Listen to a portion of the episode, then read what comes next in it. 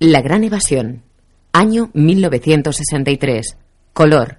No recomendada para menores de 18 años.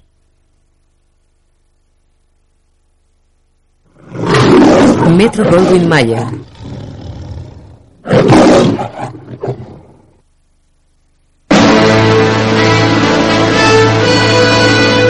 The Mirish Company presenta Steve McQueen,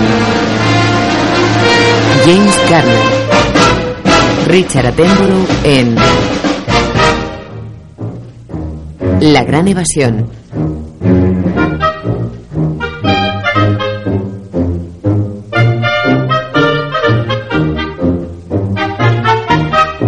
Con James Donald, Charles Bronson, Donald Pleasence, James Coburn, Hans Messemer, David McCallum, Gordon Jackson, John Layton, Angus Lenny. Una columna de vehículos alemanes recorre la campiña. El paisaje es veraniego.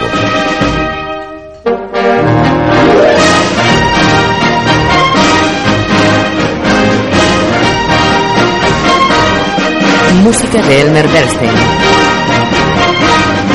Fotografía de Daniel L.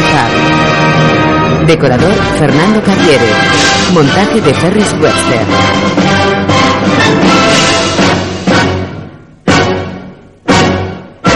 El convoy está formado por varios camiones precedidos por dos coches y escoltados por motoristas.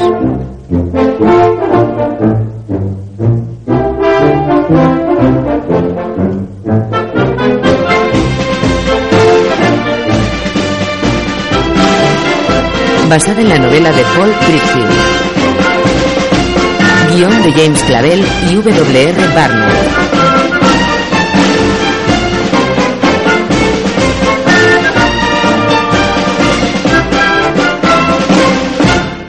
Producida y dirigida por John Sturges.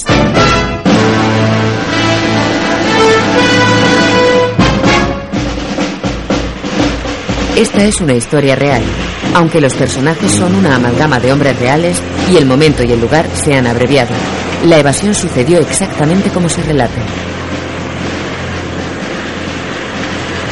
El convoy hace su entrada en un campo de prisioneros, rodeado por bosques de abetos. Los camiones se dirigen hacia un lateral de la alambrada, los coches van hacia el puesto de mando. De uno de ellos bajan un oficial británico y su asistente que miran a su alrededor. Desde el puesto de mando, dos oficiales alemanes les observan.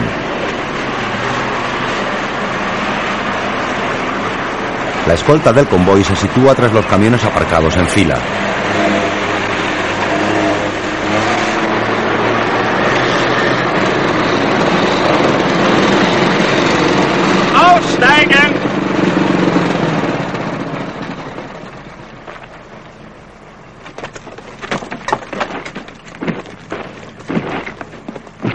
Soldados alemanes toman posiciones empuñando sus armas.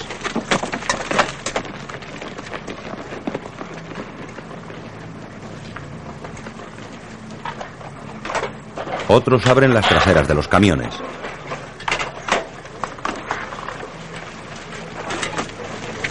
Más de un centenar de prisioneros británicos baja de los vehículos. Llevan uniformes de la Fuerza Aérea Británica. Miran con curiosidad a su alrededor. Los alemanes del puesto de mando les observan.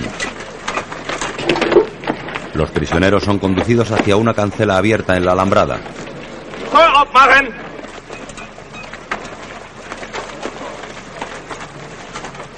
En el interior del recinto les esperan otros soldados alemanes. Un oficial nazi entra en el puesto de mando. Uno de los prisioneros se aleja del grupo recorriendo la cerca de aviso situada a unos metros de la alambrada propiamente dicha. Con el pie tantea uno de los soportes.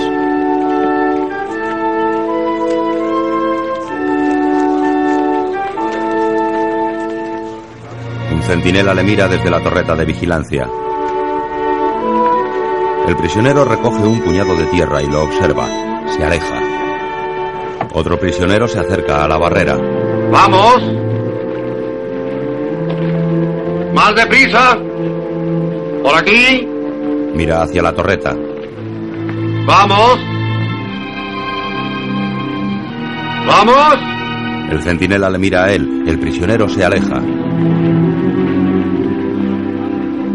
Unos prisioneros en el interior de un barracón. Mira, mira. Todo nuevo. No está mal. Cogeré la de arriba. No, esa no. ¿Que no? Ya es mía.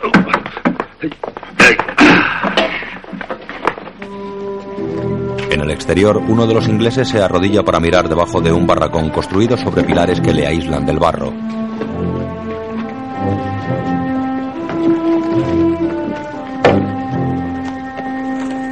Otros tres salen y se acercan a una especie de lavadero colectivo con varios grifos.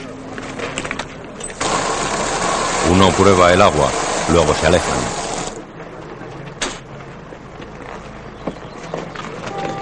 Dos prisioneros caminan bordeando los barracones, se paran. ¿Cuánto habrá hasta los árboles, Denny? Más de 60 metros. Sí, yo diría que 100. Ah, una larga excavación. Diremos a Cavendish que tome bien la medida. Ojalá Gran X estuviera aquí. ¿Crees que X escaparía? No, ya nos lo habría hecho saber. ¿La Gestapo entonces? Si no es eso, ha muerto. Los alemanes cierran la cancela de la alambrada. El oficial británico que espera frente al puesto de mando entrega su chaquetón de vuelo al asistente. Un alemán se le acerca. ¿Jefe de grupo Ramsey? Sí. Soy Hans von Strachwitz. Acompáñeme, por favor. Cuidaré de sus cosas, señor. Gracias. Apoyándose en un bastón, Ramsey sigue al alemán hacia el puesto de mando.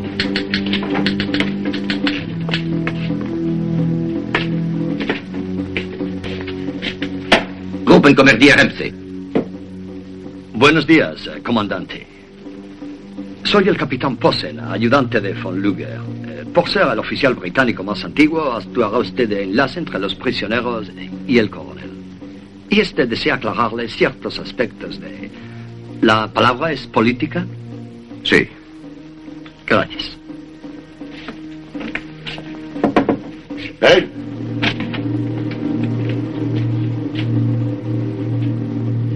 Ramsey entra en el despacho del jefe de campo. Gruppenkommandeur Ramsey. Soy el coronel von Luger. Siéntese.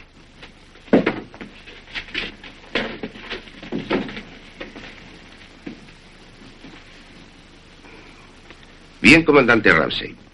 En los últimos cuatro años el Reich se ha visto forzado a emplear una gran cantidad de tiempo, energía, hombres y material en capturar a los prisioneros de guerra evadidos. Mm.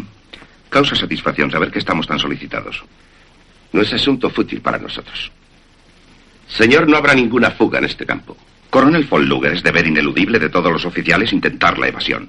Si no pueden, su deber entonces es obligar al enemigo a utilizar el mayor número de tropas en su custodia, inquietándole sin tregua y creándole problemas con el empleo de toda su habilidad.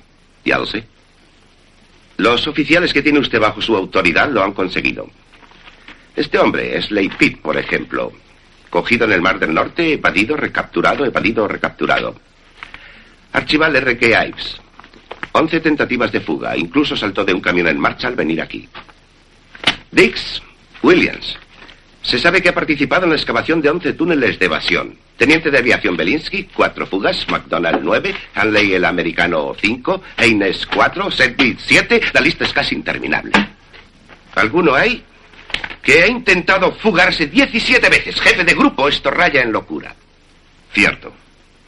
Y debe acabar. Coronel, espera que los oficiales olviden su deber. No. Justamente porque esperamos lo contrario, les hemos traído aquí.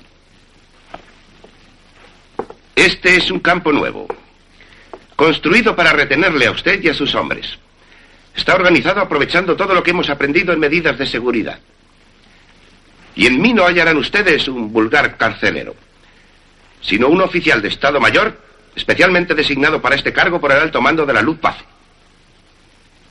Podríamos decir que hemos puesto todas las manzanas podridas en un cesto.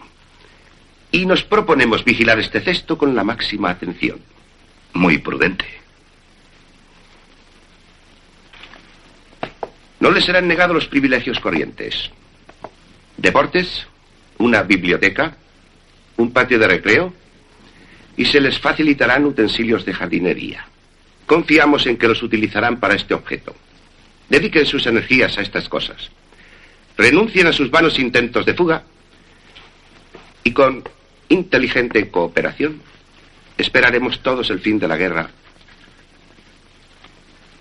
lo más cómodamente posible. Von Luger ofrece un cigarrillo a Ramsey. Uno de los prisioneros pasea por el exterior. Ve una camioneta sin vigilancia. Se acerca y mira dentro de la cabina.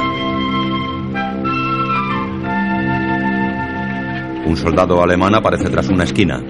¿Qué hace aquí junto a los camiones? Robando herramientas.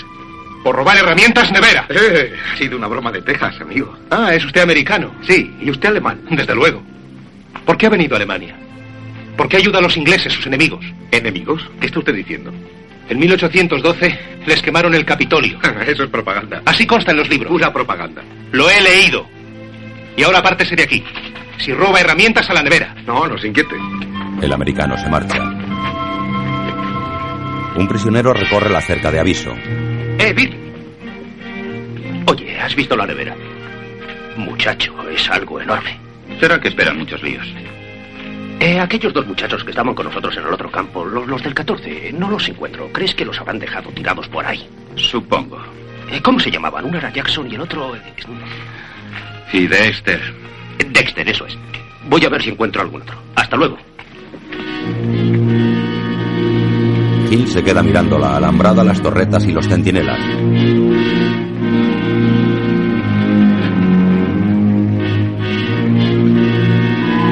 Se dirige a un barracón con su bolsa de deportes, se apoya contra la pared y sigue observando.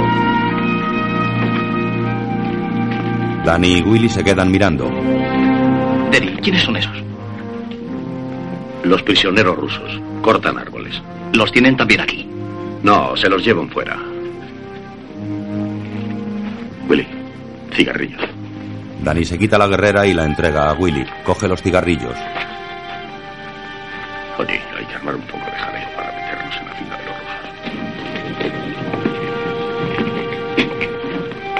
los. Willy se dirige hacia un grupo de prisioneros. Den y yo tenemos una idea. ¿Queréis organizar una pequeña función para los monos? Sí. ¿Y qué hacemos? ¿Jaleo general? ¿El prisionero loco? ¿Ensayo del coro? No, no, puños. Sí, puños va muy bien. Dale la carrera. Willy obedece.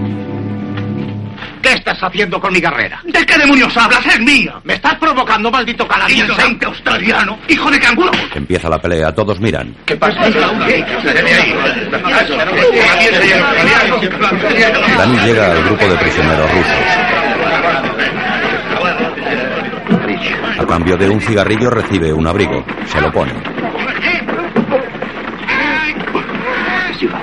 Por otro cigarrillo le dan un hacha. Se queda con los rusos. Willy se esconde en una camioneta cargada de ramas. Un alemán corre a interrumpir la pelea. ¡Basta! ¡Basta de tonterías! Está bien, amigos. No era más que una pequeña discusión amistosa. Se acabó la pelea. Se acabó. De acuerdo. Vuelvan a sus barracones. Sí, señor. Usted también. Inmediatamente. Vuelvan a sus barracones. Vayan. Hills lo ha visto todo. Saca de la bolsa un guante de béisbol y una pelota. Deja la bolsa y jugando con la pelota se acerca lentamente a las alambradas.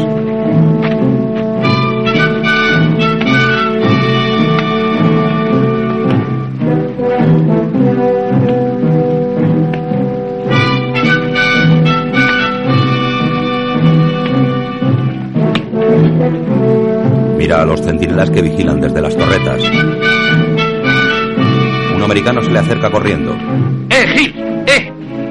Parece que no hay más que otro americano en todo el campo. Un tal Hanley de las Águilas de la Ra. Eh, ¿tienes ya preparado algo? ¿Has visto cómo están situadas las torres? Sí, Hay un punto muerto en medio. un punto muerto. Se puede estar junto a la alambrada sin ser visto por esta torre ni por aquella. La del final está lejos, no le verían a uno, sobre todo de noche. Estás loco. ¿Eso crees, eh? Pues veámoslo. Y ahora mismo. Lanza la pelota en la zona prohibida al lado de la alambrada.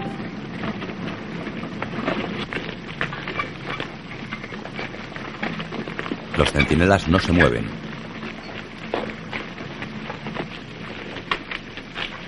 El siguiente paso es más difícil. No pretenderás ir allí. No mientras estén mirando. Creo que voy a dar un paseo. Los prisioneros rusos son llevados al trabajo. Dani va entre ellos. Otro prisionero llega corriendo y abrochándose un largo abrigo ruso. Se para en una esquina, mira a su alrededor, se calza un pasamontañas y se mezcla con la columna de rusos.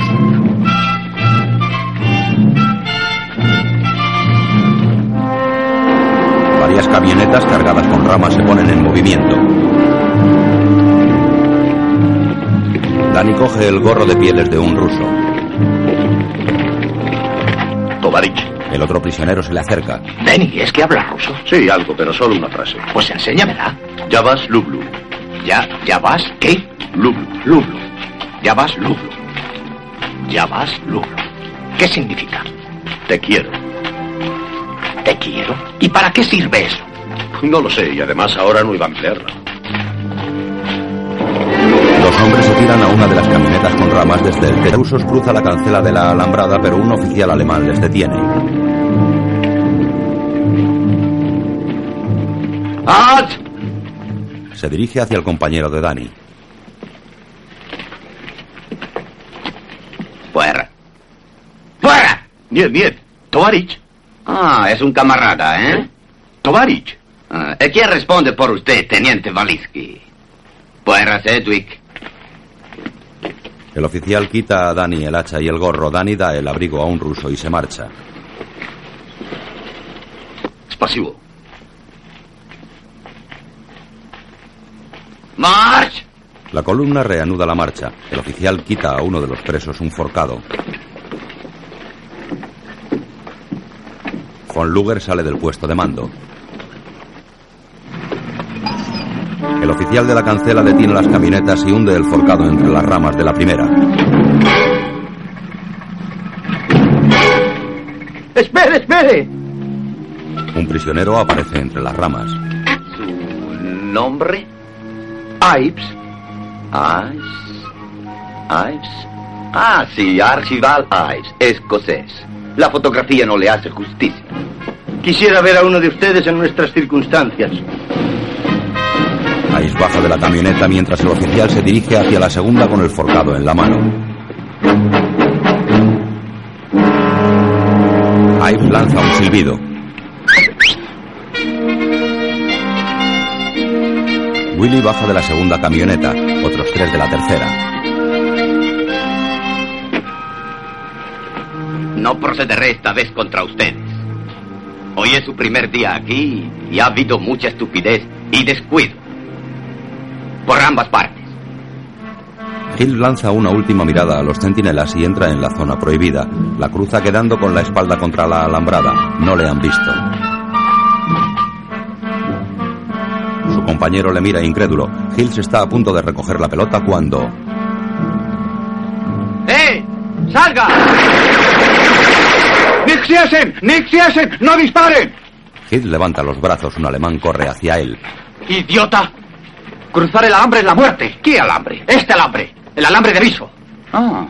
Está absolutamente prohibido cruzarlo y usted lo sabe. Sí, pero mi pelota rodó hasta allí. ¿Cómo voy a recoger la pelota? Pida antes permiso. Está bien.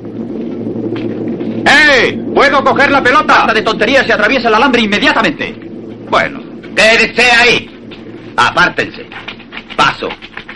Un oficial se abre paso entre los espectadores. ¿Qué estaba haciendo ahí junto al alambre? pues ya le decía a Fritz que quería recoger un... Llega von Luger.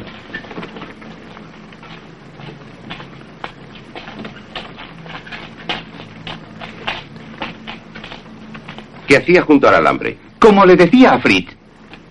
Intentaba abrirme paso a través de la alambrada porque me quiero ir. Dursugensin. Vite. Hill se entrega unas cizallas que tenía en la cintura. ¿Habla alemán? Japol Gerovers. Cizallas. Japol Gerovers. He tenido el placer de conocer a un buen número de oficiales británicos durante esta guerra. Y estoy muy satisfecho de haberme entendido con ellos. Ives se burla con una pedorreta.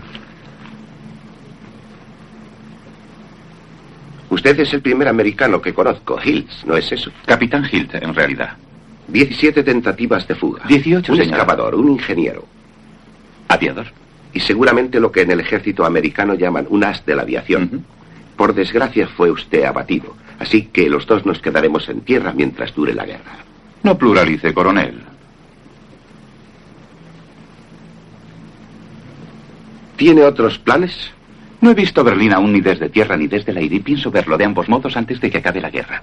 ¿Son tan groseros todos los oficiales americanos? Un 99%. Entonces, mientras esté con nosotros, le daremos ocasión de aprender modales. Diez días de aislamiento, Hills. Capitán. Veinte días. Muy bien. Uh, ¿Estará todavía aquí cuando yo salga? Nevera. Hill se encamina hacia el barracón de castigo. Von Luger se vuelve hacia Ives. ¿Nombre? Ives. Oficial de vuelo Ives. Nevera, 20 días. Nevera, Ives. Encantado. Un oficial y dos soldados escoltan a Ives al barracón de castigo.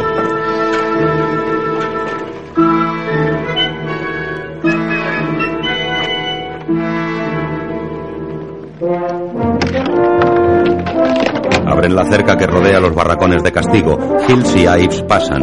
Un soldado les abre la puerta del edificio.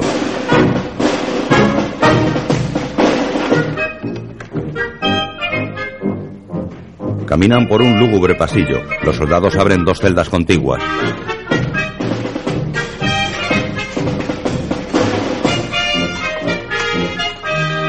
Cada preso entra en una celda, pero Hills hace que el soldado abra nuevamente su puerta devolviéndole las llaves que ha sacado de la cerradura al entrar.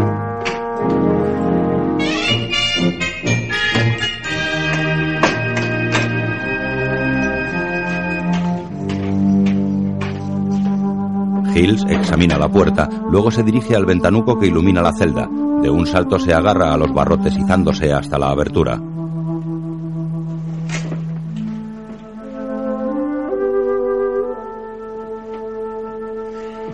Se apoya en una pared dejándose deslizar hasta el suelo. Se calza el guante de béisbol y tira la pelota. Suelo, pared, suelo, pared. Ahí se apoya en la pared de su celda. Gil. ¿Sí? ¿Qué hacías en América? ¿Jugar al béisbol? Iba a la universidad. Oye, ahí. ¿Qué? ¿Cuántas fugas has intentado? Hmm, más de cuatro y menos de siete.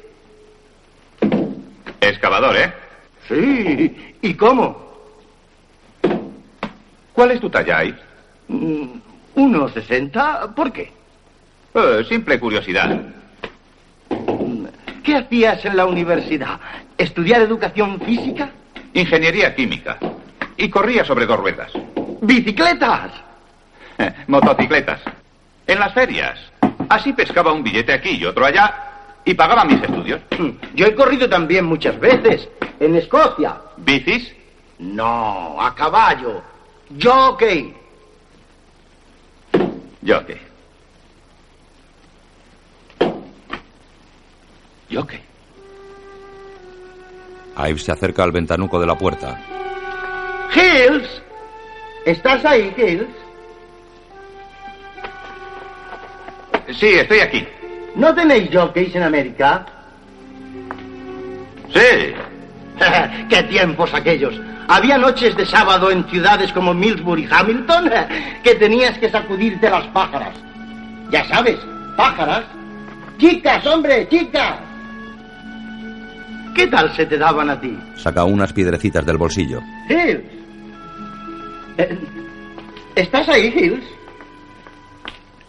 Ives. Hablan por los ventanucos de sus puertas. ¿Qué?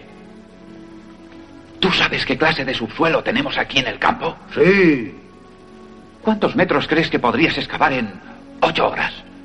En esta tierra suelta yo avanzaría tan deprisa como una perforadora. Pero tú sabes que todo no es cavar. Hay que ir entibando con maderos y extraer la tierra. Y ahí está el problema. No, Ives, no tienes que preocuparte por eso. Bueno, ¿y cómo sacarías tú la tierra? ¿Cómo llaman a los topos en Escocia? ¿Topos? Sí. En el patio. Hola. Hola. ¿Qué te parece, navegante? La primera media hora ha sido muy interesante. Yo diría que hemos hecho el idiota. El sargento de allá afuera dice que es solo el primer día.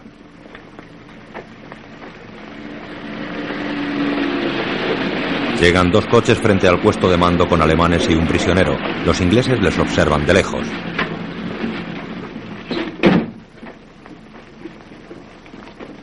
Eric.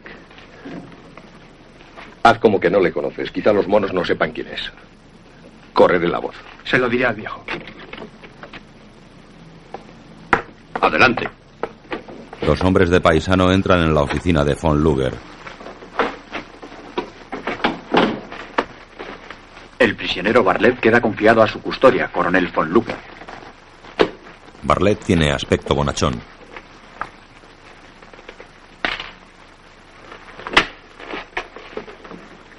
Sugiero que este prisionero sea puesto bajo un estricto y seguro confinamiento permanentemente. Tome nota de la sugerencia de Hepkun. Ya volveré, Robert. Tenemos razones para pensar que ha sido el organizador de numerosos y criminales intentos de fuga. El jefe de escuadrón Bartlett estuvo tres meses a su cargo y la Gestapo solo tiene razones para pensar. Si cae de nuevo en nuestras manos, no volverá a fugarse. De los oficiales de aviación prisioneros responde exclusivamente la Luftwaffe, no las SS. Ni la Gestapo. Actualmente sí, Gerover. Por eso se le ha traído, de momento, a su cuidado. Desde luego, si la Luftwaffe no puede con la tarea, los prisioneros volverán totalmente a nuestra jurisdicción. Y siento decirle que carecemos de su comprensiva camaradería.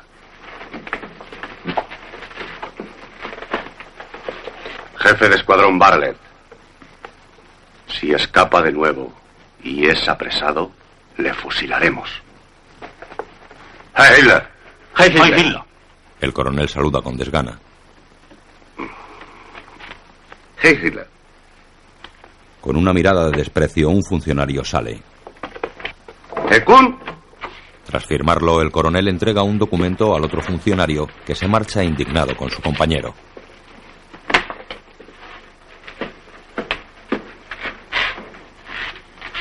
El coronel y Bartlett se miran. El inglés respira con alivio.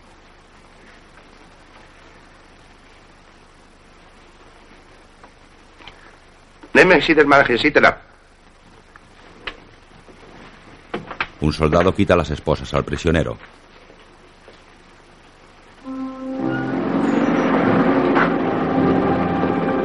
Barlet entra en el campo con un saco al hombro, sonríe y saluda a un compañero. Eric. Hola, Roger. ¿También te han metido aquí dentro? Sí, ¿qué tal es esto? Pues es nuevo. Trae. Te buscaré una litera. Gracias. Barlet y Eric cruzan la explanada en dirección a un barracón. Los prisioneros no hacen el menor caso al recién llegado.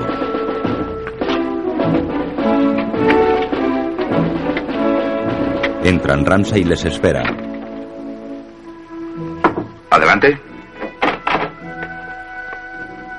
Roger. Señor. Llevaré el saco a tu cuarto. Gracias, Eric. ¿Qué tal está? Bien, como era de esperar. Los compañeros querían formar un comité de recepción para usted, pero será más tarde. Sí, he visto a Willy y a Belinsky con Mac. Hay muchos viejos amigos. ¿Cuánto tiempo lleva aquí, señor? He llegado hoy. Campo nuevo, experta guardia, lo mejor. ¿Ha visto ya al coronel? Sí, sí, le he visto. ¿Qué han hecho la Gestapo y las SS con usted? Querían averiguar quién le había ayudado en la frontera. ¿Quiénes hay aquí? Tenemos a Cavendish, Ujú. Nimo y Sorren, Griffith, Haynes. Blythe, Sí, casi toda la organización X. casi. Limpiaron los demás campos y nos metieron en este. Como dijo von Luger, todas las manzanas podridas en un cesto. Es un método muy imprudente. ¿Tenemos a Tommy Bristol? No, pero hay un americano, Hanley. ¿Sabe ingeniárselas? ¿Hábil de manos? Es capaz de robarles el aire. Bien. El último té hasta que la Cruz Roja suministre de nuevo. Se lo escamoteé a Sedgwick.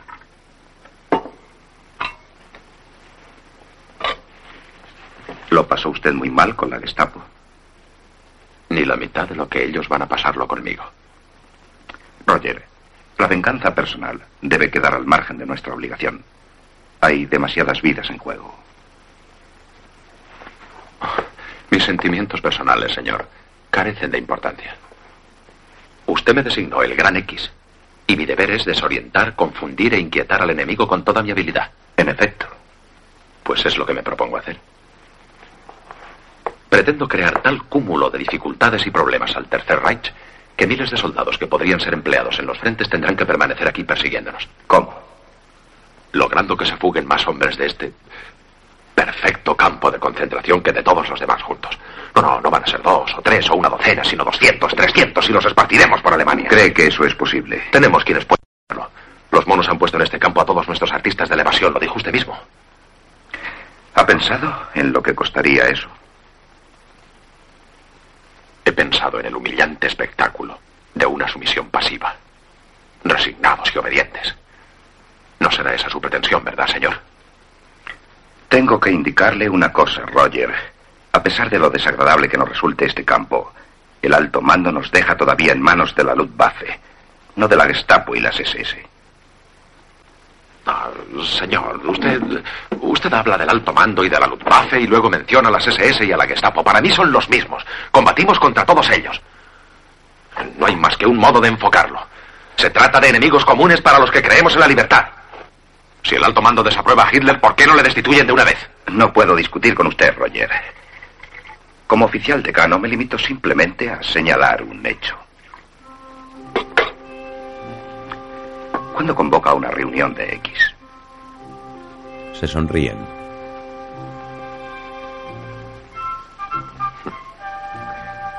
Esta noche.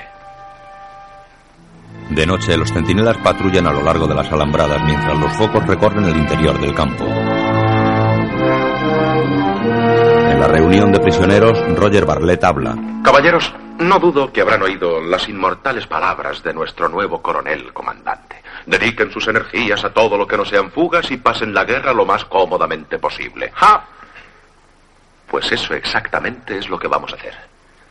Vamos a dedicar nuestras energías a los deportes, la jardinería y toda actividad cultural, eso en cuanto a ello se refiere, pero la verdad es que dejaremos que los monos se confíen. Y mientras tanto, acabar. Bien. Un vistazo superficial al campo nos muestra que los barracones 104 y 5 son los más cercanos al bosque. El primer túnel saldrá del 105 directo al este, bajo el Forlager, la nevera y las alambradas. Pero esos son más de 100 metros, Roger. ¿Has hecho una medición, Denis? Solo un poco a la ligera. Y me dio alrededor de los 102 metros. Infórmame cuando tengas una exacta, Willy. Esta vez profundizaremos 10 metros antes de tomar la horizontal y así no habrá sonda ni detector de sonidos que temer. De acuerdo, pero has dicho el primer túnel. Cierto. Haremos tres. Los llamaremos Tom, Dick y Harry. Tom, como he dicho, irá directo al este desde el 105, Dick al norte desde la cocina y Harry correrá paralelo a Tom desde el 104. Si descubren uno, nos trasladaremos al otro. ¿A cuántos hombres piensas sacar, Roger? A 250. Esta vez no haremos las cosas a medias. Tendremos tarjetas de identidad, papeles y documentos para todos. Y Griff, necesitaremos muchos trajes. 250. La mayor parte de paisano. Sí, pero es que... Bueno, Roger. Mac, mapas, mantas, raciones, brújulas para los que vayan a pie y un horario completo de trenes. Conforme. Entra otro prisionero. Siento llegar tarde. Está bien, Colin, siéntese. Vamos a hacer un túnel. Espléndido. Willy, tú y Danny seréis reyes del túnel. Danny, tú ocúpate de las trampillas. Señalaré contigo su exacto emplazamiento mañana. Bien. Sedgwick, carpintería y mecánica. Griff, ya he dicho que sastre. Bien. Nimoy, Haynes, diversión. Mac, desde luego, al servicio de información. Hanley, no nos conocíamos. ¿Proveedor? Sí. Dennis, planos, mapas y mediciones. Colin, usted su trabajo habitual. Eric, ¿tienes idea de cómo deshacerte de la Tierra? Sí la tengo, lo de costumbre. No había previsto tres túneles, pero se arreglará. Roger, ¿quién tiene a su cargo las medidas de seguridad? Tú mismo. Quiero un sistema de enlaces que cubra el campo de punta a punta, controlando a todo el que entre y salga. Necesito un sistema de señales tan perfecto que siempre que un hurón se acerque a 15 metros de los barracones en que trabajamos podamos parar sin dejar rastro. Se cruzan miradas algo escépticas. Bien, no creo que haya más puntos que tratar por ahora. Os visitaré a cada uno por turno mientras trabajáis y ultimaremos los detalles. ¿Alguna cosa más? No, no, ya está todo. Hanley entra en un cuarto del barracón. Observa un ingenioso colador para el té.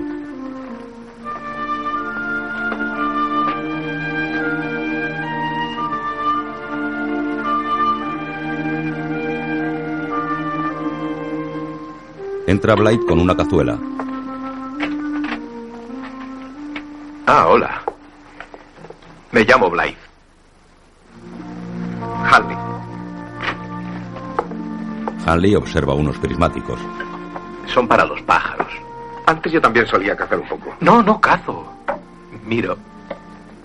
Ah, un observador. Sí, eso es. Los observo y los dibujo. Supongo que en América también habrá quien lo haga. Sí, seguramente. ¿Té? Solo tomé té una vez, en el hospital. ¿Y su equipaje? Este es. El resto me lo confiscaron en el último registro. Los monos no aprecian algunas de mis habilidades personales. Exhibe una navaja multiusos. Como esta. Ah, es proveedor. Sí, en efecto. Necesito una cámara. ¿De qué clase? Buena. Una de 35 milímetros con objetivo 2.8 y obturador de cortinilla sería ideal. La tendrá. ¿Y película, claro? No, desde luego. Hanley, necesito un pico, pesado y grande. ¿Solo uno? Dos sería mejor. Danny se retira. Este té va a ser muy triste. Debo haber hervido estas míseras hojas lo menos 20 veces. Aunque no me importa mucho. El té sin leche es tan incivilizado. Ya. Voy por leña. Hanley sale, pasa a la parte común del barracón y recoge leños para la estufa. En el exterior, ¡Cierren! ¡Cierren! Los alemanes cierran las contraventanas.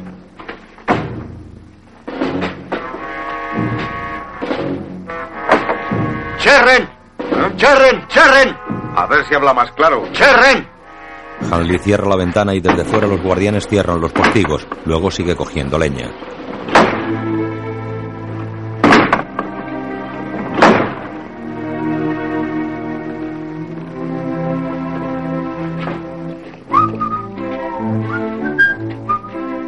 Vuelve a la habitación de Blight.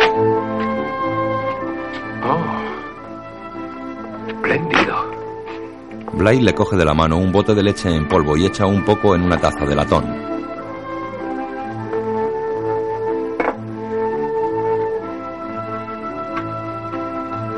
Blythe, ¿usted cómo está aquí? ¿Mm? Ah, estaba en el servicio de interpretación aerofotográfico. Un día quise ver las cosas por mí mismo y emprendí el vuelo solo. El avión lo pagó. Lo derribaron. Una pena. No, no, yo digo que de qué está aquí. ¿Aquí? Soy falsificador. De día los prisioneros pasean en fila de a dos lentamente alrededor de los barracones.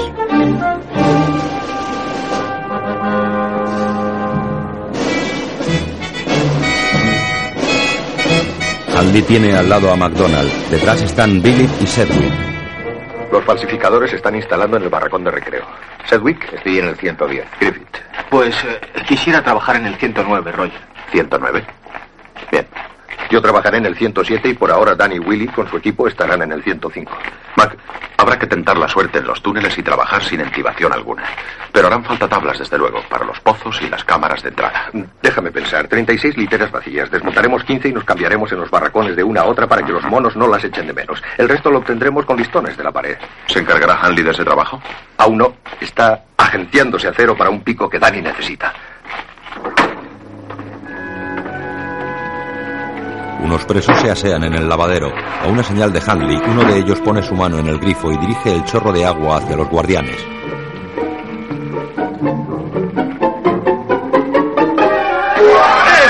¡Cuidado! ¿Qué diablos pasa?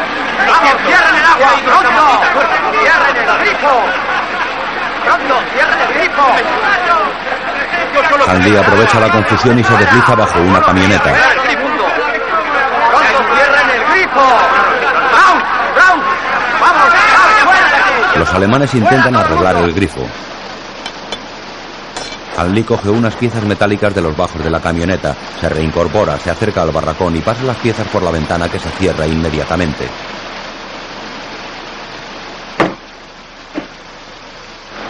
Un oficial inglés vigila desde la esquina de un barracón. Se quita la pipa de la boca. Otro más lejos coge un libro. Otro trapo en el lavadero. Otro más golpea la pared del barracón. En el interior, Danny y otro mueven la estufa sujetándola con dos maderos. La estufa la tendremos encendida siempre. Así no se les ocurrirá a los monos moverla. Bien. Hanley, estas baldosas están descantilladas. Harían falta otras. Las de los lavabos del 113 están nuevas. Encajarán perfectamente. Bien. Con dos ganchos, Danny levanta las baldosas refractarias que hay bajo la estufa y traza un círculo sobre el cemento. Va a resultar un poco difícil, ¿eh? No cuando uno está organizado. Hanley entrega un pico hecho con las piezas de la camioneta. Llega Roger. Estamos listos. ¿Es bastante grande? Es perfecto. Y pasa por el centro del pilote. Danny escribe un 17 junto al círculo. Que Dios nos dé suerte. Danny se escupe en las manos. Hacen una seña por la ventana. Afuera otro prisionero clava una barrena con un mazo.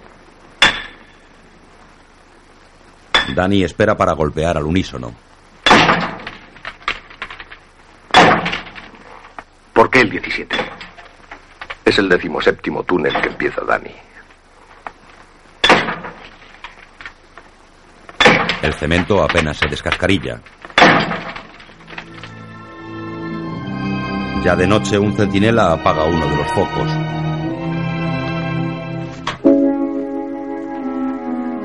En el interior del barracón uno de los presos vigila ante la espera de los demás. En las duchas, Danny manosea una bola de masilla. Sedgwick entra en el barracón y camina hasta las duchas. Chicos, aquí está. Debajo del abrigo lleva una tapa cuadrada. Danny la coge y se arrodilla, quitan la rejilla de un sumidero y Danny coloca la tapa que encaja en él cerrándolo perfectamente.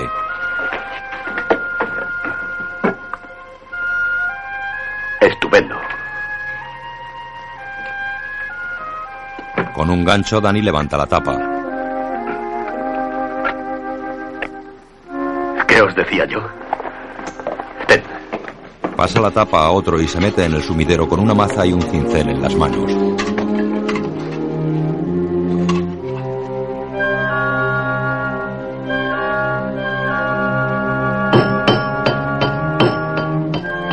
El vigilante sigue en su puesto dentro del barracón. Se acerca una patrulla. El vigía hace una seña.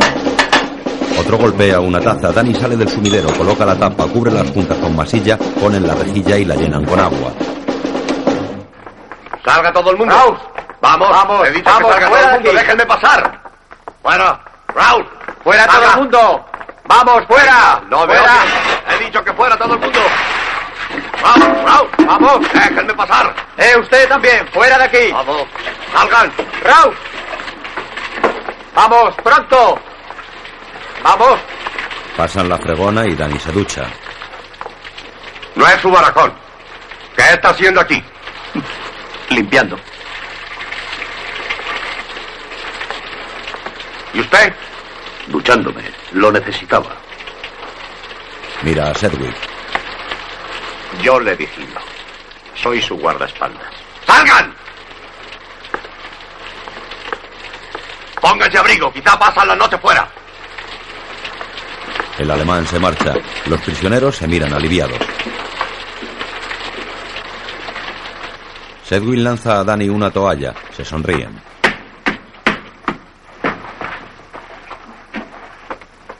Los alemanes registran las literas. Hills cuenta con los dedos los días que lleva en la nevera. Abren la puerta de la celda. Recoge sus cosas y sale. En el pasillo se encuentra con Ives y salen juntos. Mac, Ramsey y Roger. No, no, opino que no. Oye, dejamos confiarse a los monos exactamente como dijiste, pero ha bastado una pequeñez como esta y casi nos descubren. No podemos. Ah, Ives, siéntense, ¿quieren? Hola, señor. Hola, jefe de escuadrón Bartlett, capitán Hills y teniente de aviación McDonald. Hola. Tanto gusto. Eh, tengo entendido que ustedes dos proyectan evadirse. ¿Quién le ha dicho eso, señor? McDonald, cuya misión es saber todo lo que ocurre aquí. Ah. Bien, eh, pensábamos que tal vez convendría discutirlo. ¿Por qué si es un plan para dos? Eh, todo el mundo en el campo debe discutir anticipadamente sus planes de fuga con el jefe de escuadrón Bartlett. No es. eh, no es que pretendamos entrometernos, sino que.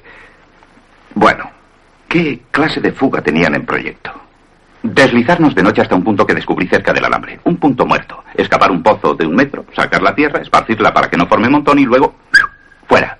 Ais, que es un gran zapador, irá adelante. Echará la tierra hacia atrás y yo la pasaré a espaldas mías. Avanzaremos horadando la tierra como un par de topos. En cuanto hayamos cruzado la alambrada y el espacio abierto, entraremos en el bosque. Y adiós. Los oficiales quedan absortos. Bueno, ¿y, y cuándo? ¿Cuándo intentarán hacer eso? ¿Que cuándo intentarán fugarse? Oh, esta noche. Eh, Hills, eh, tal vez no sea esta la ocasión apropiada para una cosa así. Mire, señor, llevo de prisionero casi tres años y mi continua obsesión es evadirme. Si no me largo pronto, voy a reventar. Saldrá bien. Estamos seguros. Los oficiales asienten. Buena suerte. Gracias.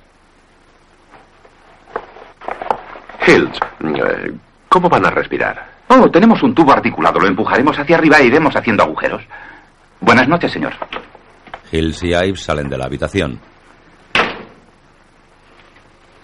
Vaya, ¿cómo no se le había ocurrido a nadie antes? Es tan simple que puede llamársele una genialidad. Pero hará que todos los monos del campo se pongan alerta. No lo sé. Puede que nos pasemos de listos. Si suprimimos todos los intentos, los monos llegarán a pensar que estamos tramando algo gordo. Espero que resulte. Si fracasa, esos dos chicos van a pasar en la nevera mucho tiempo. De nuevo en la nevera, Hills y Ives, cubiertos de barro, son violentamente empujados a sus celdas.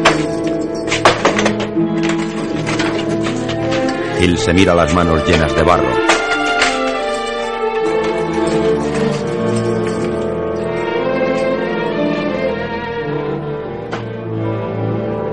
Ives se derrumba en un rincón de la celda. Eric y Roger al lado del agujero de la estufa. Abajo en el túnel la actividad es frenética. Mientras unos cavan, otros recogen la tierra en sacos. Está bien, ¿eh? Es sencillamente magnífico. Sedgwick sale del túnel. Después vierten el contenido de dos sacos sobre una mesa. Esta es tierra del recinto del campo. Y esta del túnel. Una es mucho más oscura que la otra. Se ponga donde se ponga, la distinguirán a un kilómetro. Podemos echarla debajo de los barracones, donde es más oscura. No, es el primer sitio que mirarían. Ayer los vi midiendo el espacio que hay por debajo. Pues podemos secarla hasta que tenga el mismo color. Secar 50 toneladas. Danny. Ya, qué tontería. Meditad las ideas antes de hablar. Roger. ¿Dónde estará Sleepit? No, no podemos destruirla ni comérnosla. La única salida sería camuflarla. Lo que pasa es que no se me ocurre cómo. Entra Eric. ¿Nos enseñan a pensar deprisa en la armada? Os parecerá mentira, pero creo que tengo la solución. El problema consiste en desembarazarnos de la tierra del túnel dentro del campo. Hombre, claro. Un momento. Roger mira intrigado a Eric. Este se coloca alrededor del cuello una cinta de la que cuelgan dos saquitos llenos.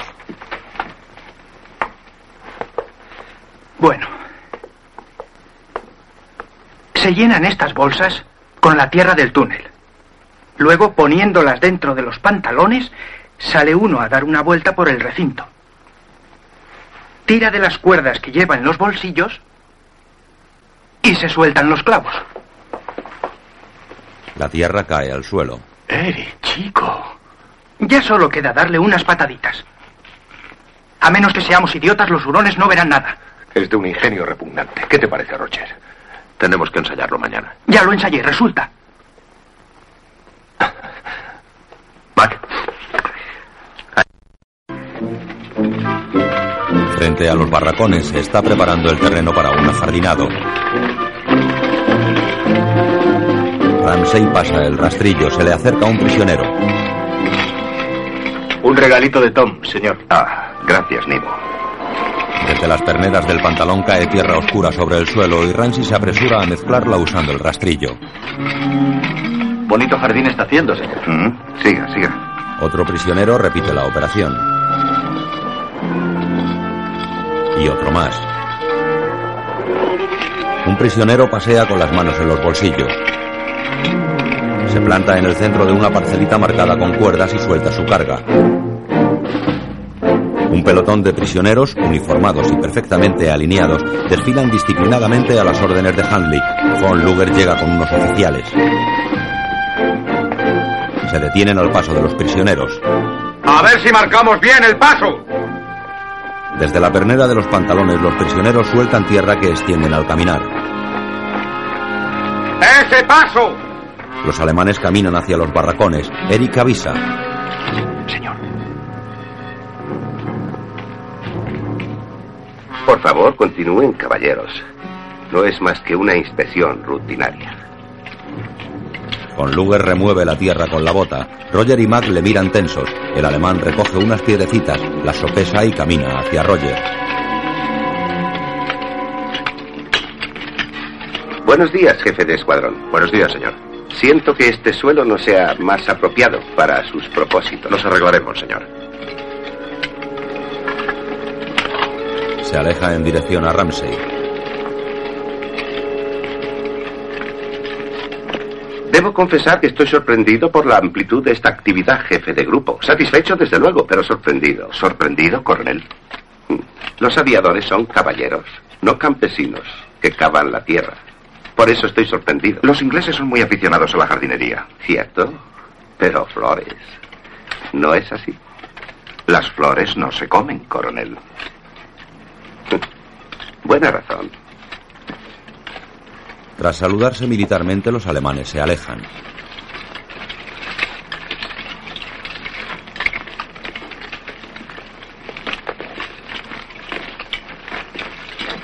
Eric se une a Ramsey, Roger y Matt. Tengo la desagradable impresión de que sabe lo que estamos haciendo. Bien pudiera ser. Usted no lo cree, ¿verdad? Tardaremos poco en averiguarlo. Mac va hacia un barracón con una caja, abre la puerta. Hanley está atornillando una cerradura a la puerta de un armario. Buenos días, Bob. Sandy. Aquí está. Y ahora veamos. Galletas, dos paquetes. Café, dos botes. Bobril, un tarro. Cigarrillos, seis paquetes. Compota de peras Orange. Compota de manzana Cavendish. Y mermelada mía.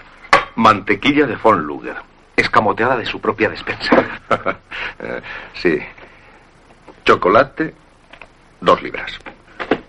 Y aquí se acaban los donativos benéficos para la organización.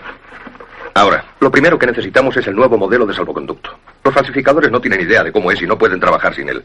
Será lo que se pueda. Y desde luego cualquier otro carnet de identidad y cuantos papeles y documentos personales puedas conseguir. Ya sabes, que no les falte trabajo. Suerte. Max se marcha. Sedgwick y unos prisioneros esperan para martillear unos trozos de tubo.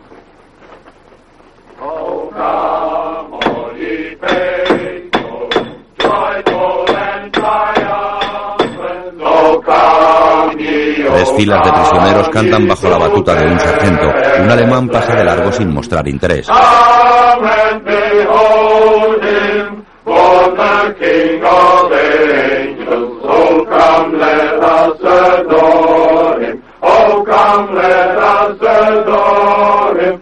Roger entra al barracón. Sedwick, ¿dónde diablos está la bomba de aire? Ah, la paciencia es una virtud, viejo gruñón. Sí, lo sé, abuelo, pero los chicos solo pueden trabajar cuando las trampillas están abiertas y esto nos está retrasando mucho. Bien. Sedwick saca la bomba de un escondite. ¿La has terminado? Desde luego. ¿Por qué no está dentro? Están poniendo los tubos ahora. Bien, ¿y cuándo habrán acabado? Un día o dos. ¿Funciona? Claro que funciona. Tendremos aire suficiente. Doble del que hace falta. Vale. Excelente. Que esté puesta mañana noche. Sedwick queda pensativo apoyado en el rudimentario aparato. Handley se acerca a un alemán que mira por la ventana. ¿Tiene fuego? Ah, sí. Gracias. Es bonito, ¿eh? Sí. Sopla el humo hacia el alemán.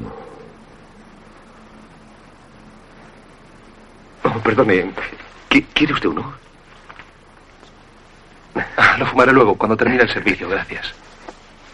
Tenga, habrá por ahí un par de compañeros, ¿no? Hermoso día. Sí. Pero creo que va a caer agua. No, no. eh, cielo rojo de madrugada, ten la capota echada. Cielo rojo de noche, descubre el coche. Anoche estaba rojizo. No conocía ese refrán. Lo aprendí en los exploradores. ¿Has sido explorador? Mm. Yo también. ¿Ah, sí? Sí, 19 insignias de mérito. Yo tuve 20.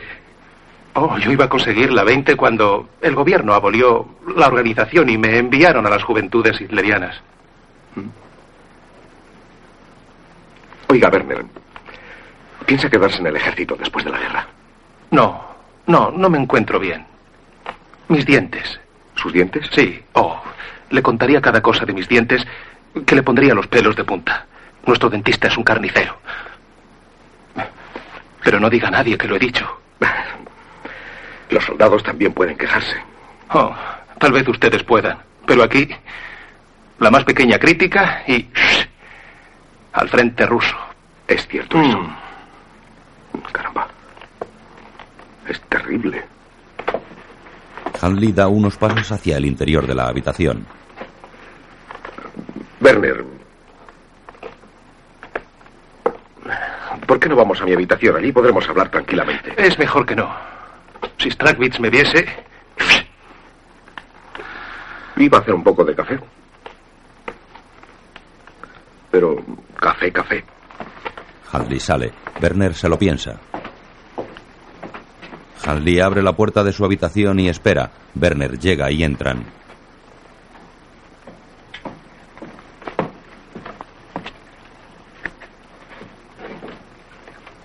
Werner cierra la puerta tras sí. Handley abre la cerradura del armarito.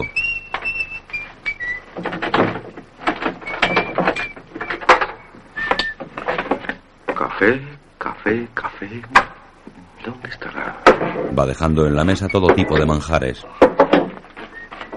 mermelada, las is Wunderbar. Ah, sí, mi abuelita sigue mandándome golosinas. Oh, dos libras de chocolate. Ah, sí. Coja una. Werner coge el chocolate, luego una lata. La mantequilla de von Luger. Sí, quédesela. No, debo marcharme. Oh, oiga, puede quedársela. Somos amigos, ¿no? Cuando esté en la nevera, ¿seguiremos siendo amigos? Debo denunciar esto. No lo entiendo, Werner. ¿Denunciar que, que ha estado de charla conmigo? Debo irme. Oh, está bien, ande, tenga, tómelo. Me sería imposible comérmelo todo. No, no, no, no, tengo que marcharme. sí. Déjeme, le digo que me deje. Dispense, lo siento. No se enfade, no se enfade.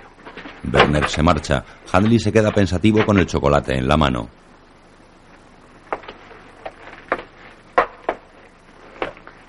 Ha conseguido quitar al alemán su cartera. Satisfecho la abre y examina el contenido.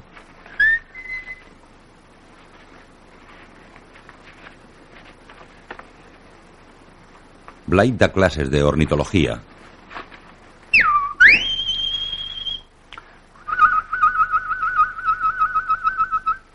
Y estoy seguro de que todavía recuerdan la voz de estas aves. Y ahora nos dedicaremos a este caballero, el enmascarado, Lanius nubicus, el pájaro verdugo. El verdugo empala a sus enemigos en las púas de los arbustos espinosos. No es un tipo amable, precisamente. Veamos el colorido. Uniforme negro de la cabeza a la cola. Curcusilla y corona negras, eh, con una pincelada clara y una línea blanca sobre el ojo. El verdugo vive en zonas poco frondosas. Oh, Andy, siéntate, en la mesa hallarás material de dibujo. Un alemán vigila. Como decía, el verdugo vive en zonas poco frondosas. Bien. ¿Se dedica a los pájaros también? Sí, debería quedarse. Tal vez aprendiera. No puedo perder tiempo en pintar pájaros. Observen el dibujo. Su voz es un grito monótono, chirriante y quejumbroso. Y ahora, echemos un vistazo al pájaro. Ya ven que tiene una bonita línea. El alemán se marcha. En el exterior, un prisionero golpea su pipa en la palma de la mano. Otro mueve un bidón y un tercero golpea la pared del barracón. Al oírlo, Blythe se aleja de la pizarra, levanta la tapa de una mesa y saca unos papeles. Entran Roger y Mac. Un Urlau Shine, permiso para cruzar fronteras. Y aquí hay otro. ¿Cuál de ellos es el falso? Este. Sí, sí. Ambos lo son. Hanley se acerca. Lo que nos tiene parados ahora es el nuevo modelo de salvoconducto. No tenemos idea de cómo es. Aquí hay uno. Y un carnet militar de identidad. Y un Ausweis. Sí. Permiso de estancia en Alemania. Un billete de tren y lo que parece ser el horario de trabajo del hurón para la semana próxima. Nada se le resiste a usted, amigo mío. Gracias, señor. Tenga cuidado con eso. ¿De dónde lo sacó? De, es prestado. En otro barracón. Bueno, para conseguir el debido número de unidades, Roger, aconsejo que trabajemos principalmente con guerreras de uniforme. Puedo hacer chaquetas cruzadas o abiertas, e incluso chaquetones tres cuartos. En solapas hay una infinita cantidad de variaciones. Se pueden hacer largas, como esta, y altas, como esta otra. Ah, aquí tenemos una en la que estamos trabajando ahora. Ya. ¿Y los botones? Le entrega un frasco. Echa un vistazo a estos. Aquí hay una ya terminada, Roger. Y aquí.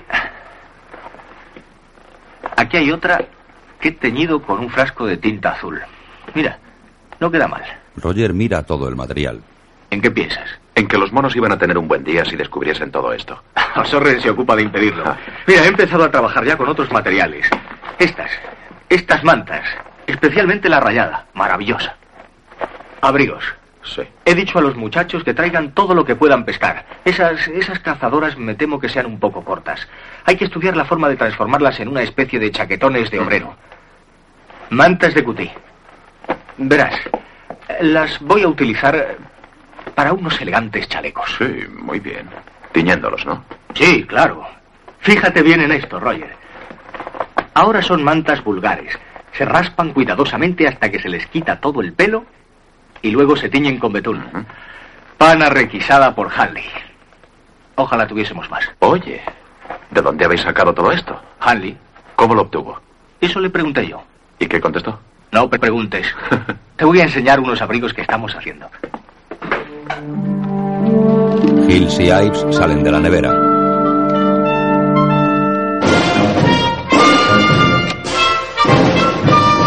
Pasan orgullosos frente a un oficial alemán que les mira desdeñoso.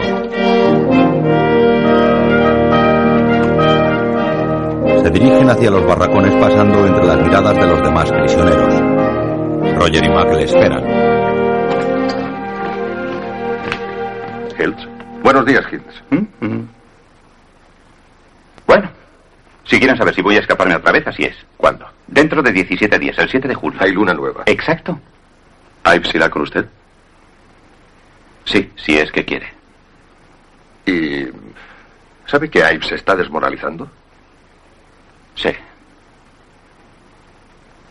Y es mejor que huya por el túnel, ¿eh? Más seguro. Coge una taza.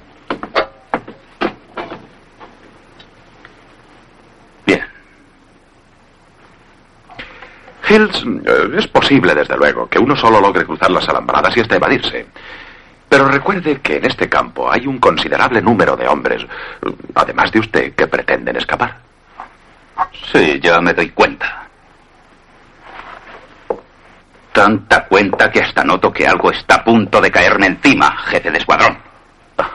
Mi nombre es Roger. Está bien, Roger. Y el suyo es Virgil, ¿es cierto? Hills. Puede llamarme Hills. Sí, bien. Eh, Como iba diciendo, Hills, eh, tenemos mapas, mapas corrientes, desde luego. Eh, Tenemos también toda la información necesaria sobre las rutas de salida de Alemania. Pero eh, lo que no tenemos Una es... idea clara de lo que hay 500 metros más allá de los árboles. ¿Cierto? Hemos tanteado a todos los monos y nada. Debemos conocer el exacto emplazamiento del pueblo, dónde se encuentran las carreteras principales, si están vigiladas, dónde tiene la policía sus cuarteles, en qué sitios están los puestos de control militar y lo más importante, cómo podremos llegar desde aquí a la estación del ferrocarril. No, ni hablar de eso. Cuando cruce ese alambre no pienso atisbar por encima de las vallas haciendo mapas para ustedes. Por la mañana me hallaré tan lejos que no oirían nada aunque me persiguiesen a cañonazos. Eso es comprensible. Mm, mucho. Yo les ayudaría, pero... Dígame una cosa. ¿Cuántos piensan sacar? 250. ¿Dos... ¿250 hombres? Sí. Usted está loco, loco de remate. Y usted también. 250 hombres andando por la carretera, así de fácil, ¿eh? Bueno, por la carretera o a campo a través, e incluso en el tren. Tendrán documentación falsa, trajes, mapas, brújulas, comida. ¿Y no se les ha ocurrido que pondrán a todo el país en estado de alerta? Cualquiera capaz de empuñar un palo será movilizado contra ustedes. Se lanzarán en su busca y les acosarán de tal forma que no tendrán tiempo ni de respirar. Los oficiales se levantan.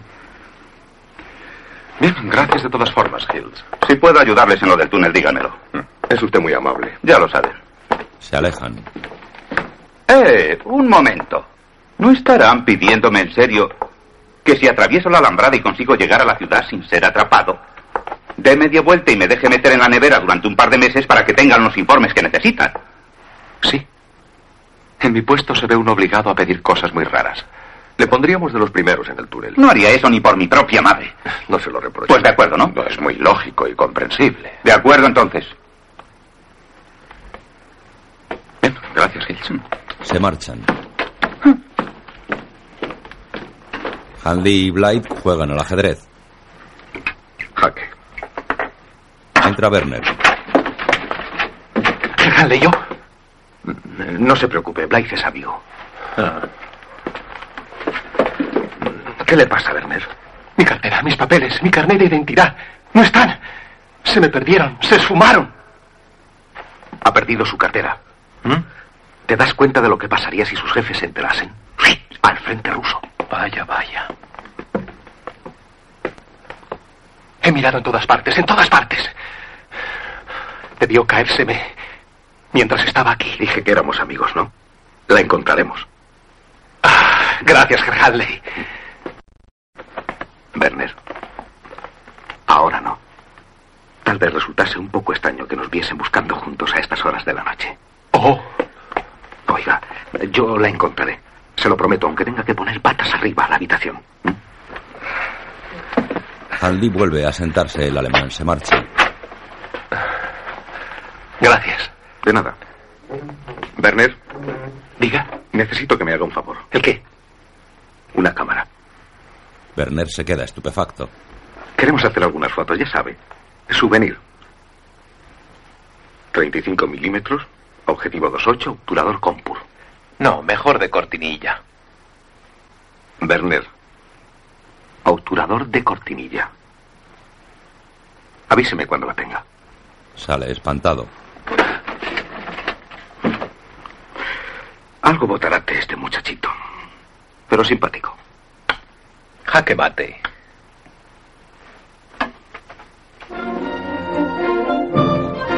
En el túnel, Willy llena cajas con la tierra cavada y las coloca en un carrito. A una señal tiran del carrito sobre raíles hacia atrás.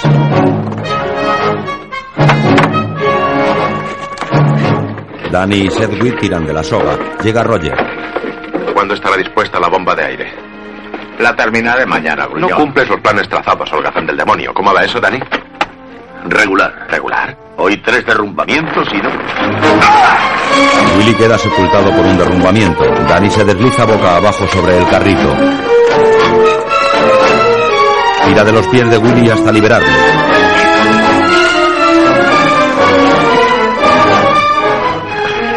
¿Estás bien, Willy? Sí. ¡Tirad! Roger y Sedgwick tiran con fuerza de la soga. Aparecen Willy y Danny.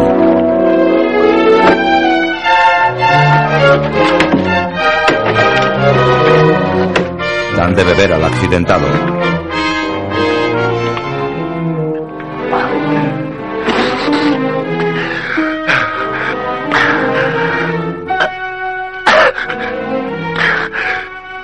Vamos a tener que activar todo el túnel. Y son nada menos que 103 metros. Cuatro veces hoy. ¡Pum! Así no acabaremos nunca. Tenemos que poner maderos. Van a ser muchas tablas, Roger. ¿Se conseguirán? Claro que sí. Hay que conseguirlas. Se pondrá Hanley a ello con el nuevo que llegó esta mañana. Bueno, Willy. On the first day of Christmas, my true love sent to me a partridge in a pear tree. Mientras el coro canta en el patio, Hanley y otros desarman un tabique de tablas dentro de un barracón.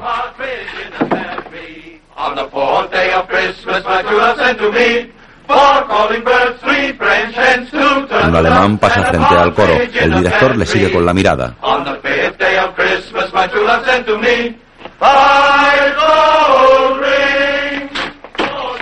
¿Qué tal vais con las vigas de ahí arriba? Quitamos una de cada cuatro. Bajan vigas desde el techo. Duro con ello. Hills quita una de cada tres tablas de las literas.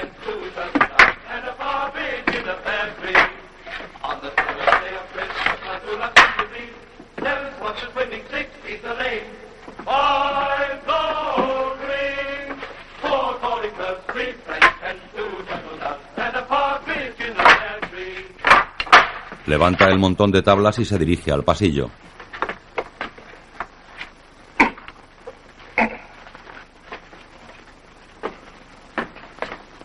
Se cruza con un prisionero. Malditos cánticos, no había trabajado tanto en mi vida. Hola, Hills. Oye, Cavendish. Cavendish se tira de un salto sobre su litera y acaba en el suelo dos literas más abajo. Desde la puerta, Hills le muestra el montón de tablas que lleva. Ya que importa. Cavendish le mira incrédulo. Hanley entrega una cámara a Blight. A obsequio de nuestro amigo Werner. Espléndida. Sencillamente espléndida. Nos servirá de maravilla. El techo se mueve. Es la gente de Esley Pit. Ha pedido permiso para poner parte de su tierra en nuestro ático. Hanley se levanta mirando los movimientos de la techumbre.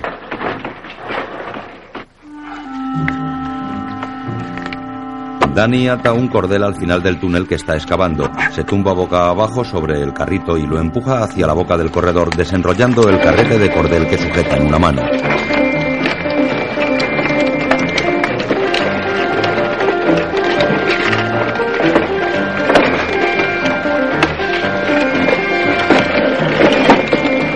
Se detiene un momento para comprobar que el cordel sigue bien atado. Continúa empujando. El largo túnel está iluminado por candiles fabricados con tazas de latón. En la boca del corredor, Danny entrega el ovillo a Cavendish. Este tensa el cordel y apunta la medida en una libreta.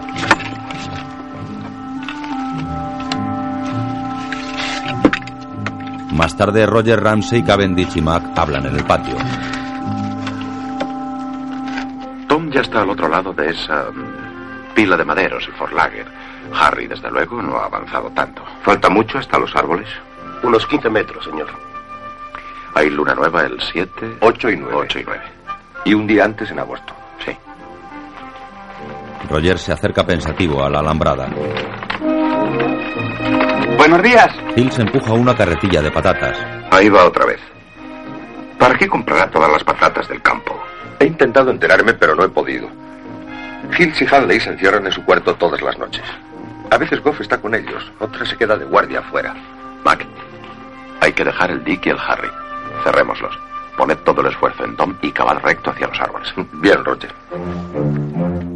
Un prisionero recorre el pasillo hasta la habitación de Hills, cargado con dos pesados sacos. Hills abre y le ayuda a entrar.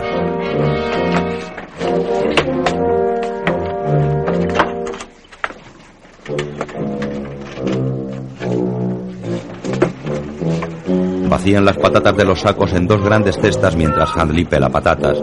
Hills le ayuda. Sobre otra mesa hay un rudimentario alambique que empieza a borbotear.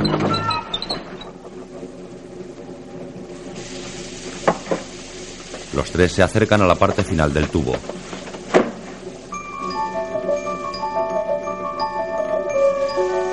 Empieza a gotear un líquido. Todos meten el dedo y lo prueban.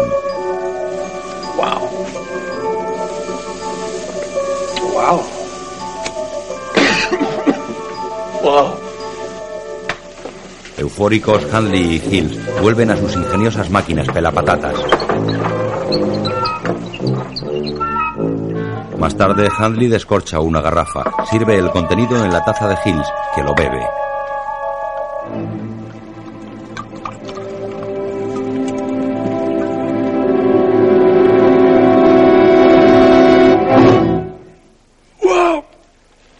Handley coge la taza y prueba.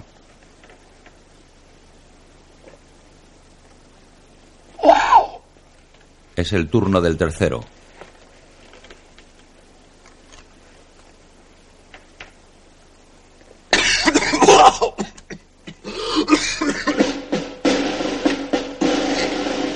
Al amanecer en el patio, Hill se acerca a un cubo de basura inclinado sobre un tronco. Abre la tapa, echa una cerilla dentro, vuelve a cerrarla y... Hanley iza una bandera americana. Hills mira orgulloso mientras algunos prisioneros salen y otros miran por las ventanas. Se acerca a una mesa sobre la que han colocado dos garrafones y varias tazas. Hanley, Hill y el que les ayudó beben de petacas. Otros prisioneros se acercan. Se disfrazan como partisanos de la guerra de independencia americana. Cogen un tambor, una flauta y una bandera americana. ¡Media vuelta! ¡De frente! ¡Ah! Marchan seguidos por el resto de prisioneros. ¿Qué es esto? Están celebrando su revolución. Sí, hoy es 4 de julio. Eric, Willy, Danny y otros se juntan a la fiesta. Roger, Ramsey y Mac salen del barracón. ¿Qué diablos ocurre? El festivo grupo se detiene frente a los oficiales. ¡Alto! Caballeros, quedan invitados a una copa en los lavabos. 4 de julio, un regalito de las colonias. ¡Abajo los ingleses! Me uno a ese grito. ¿Hace un pequeño brindis por Tom? ¿Y su creador? Gracias. Muy bien, aceptamos. ¡Viva los rebeldes! ¡Abajo los ingleses! Pues caballeros, si se dignan seguirnos, ¡media vuelta! ¡De frente! ¡Van! El grupo desaparece tras una esquina. Blythe se une a la fiesta mientras los disfrazados llegan a la explanada frente a la mesa de las garrafas, donde se detienen y son rodeados por la multitud que les sigue. ¡Alto! ¡Pelotón! ¡Alto! ¡Quietos, caballeros! ¡Hay Venga, para todos! Venga, fila. ¡Coged los vasos! Los alemanes les vigilan. Bueno, Llega Ramsey con Roger, Eric y Mac. He aquí lo que hicieron con las patatas. No pasará nada si dejamos a Tom por un día, Roger. No, supongo que nos conviene relajar la tensión un poco. Ya solo nos faltan cinco metros para irnos. Y se palpa la inquietud en el ambiente. Bien, eso merece un trago, ¿no? Desde luego, señor. ¡Beber! ¡Vamos! ¿Cómo tu? ¡Licor clandestino! Licor clandestino. ¡Licor clandestino! ¿Lo habéis hecho vosotros? Claro, en nuestras destilerías. Avanzad más deprisa. ¡Licor clandestino! Hola, Eric! No tires ni una gota. No tiréis No ni una gota, nos ¿eh? gusta Aquí importado de ración Escocia. doble. ¿Qué quieres? ¿Lavarte los pies? ¡Cuidado que se vierte! No tiréis ni una gota. No tiréis ni una gota. No fumes mientras bebas. ¿eh? Dame a mí también un poco. Antes hombre. del té de la mañana. Esto debe de ser un buen Y tónico. reconstituyente. no tire ni una gota, señor. Es gratis, chicos. No fume mientras Ah, beba. bien. Esto es explosivo. favor, ¿eh? Estás disfrutando. No ¿qué? fuméis mientras bebáis. No fuméis mientras bebáis. Los prisioneros se acomodan alrededor de una alberca charlando y disfrutando de la fiesta.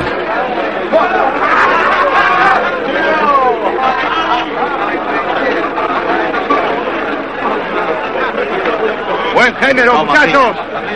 Hills bebe. Seguid avanzando. Seguid. Sin impuestos ni comisión al representante. Seguid avanzando. Seguid. Seguid avanzando y que os aproveche. Brindemos por todo. Por todo. Ramsey, Roger y Mac beben.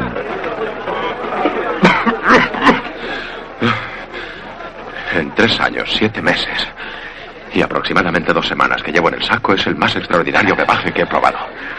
Uf, se destroza. Yo no lo encuentro malo. Mac termina la taza.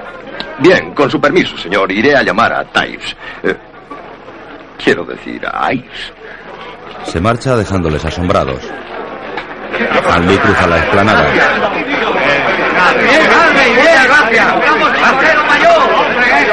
¡A tu salud! ¡A la tuya, hijo! Se sienta al lado de Blight.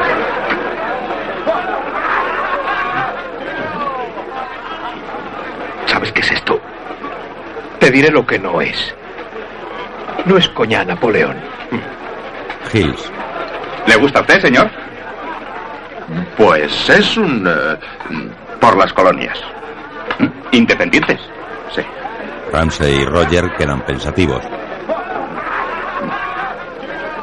¿Cómo, ¿Cómo se las componen por ahí sin nosotros? ¿Marcha bien la cosa? Pues no parece ir del todo mal, señor. Señor. Ramsey muy serio. Sí, sí, es un buen. Es un buen licor, Hills. Gracias. Hill se marcha. Un oficial alemán y varios soldados entran al barracón de la estufa. El oficial se dirige a la zona de literas y comprueba el pavimento. Desde el patio, Danny escucha a través de la pared. Llega Willy con dos tazas. Danny, ¿quieres un...? El oficial se sienta en una litera. Danny avisa a Roger. Roger, los monos están en el 104. ¿Quién? Stradwich. Bien, hagamos caso omiso. Si les prestamos atención, se figurarán que hay algo importante. Por el éxito. Brinda. En el barracón algo molesta el trasero del oficial sentado. De debajo del jergón saca las dos tablas adaptadas para mover la estufa. Las mira. Roger. Vamos, Dani. Lo han registrado lo menos 100 veces. Ánimo. El oficial devuelve las tablas a su sitio. Se levanta pensativo y se marcha seguido por los soldados. Ives y Mark. Me alegro de que estés en el túnel con nosotros. y yo. Por todo, ¿eh? Ah, no te preocupes, te pasearás por Edimburgo dentro de un par de semanas. Por Tom. Oye, Mac, estoy yo también empezando a creerme. ¿Por qué no, hombre? Estamos ya cerca de los árboles. Muy cerquita de los árboles, ¿eh?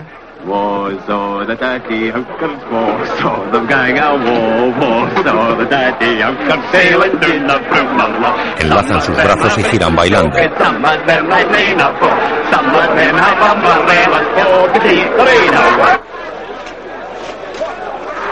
En el barracón el soldado Werner ha quedado atrás. Se sirve de una cafetera que hay sobre la estufa. La taza se le cae al suelo.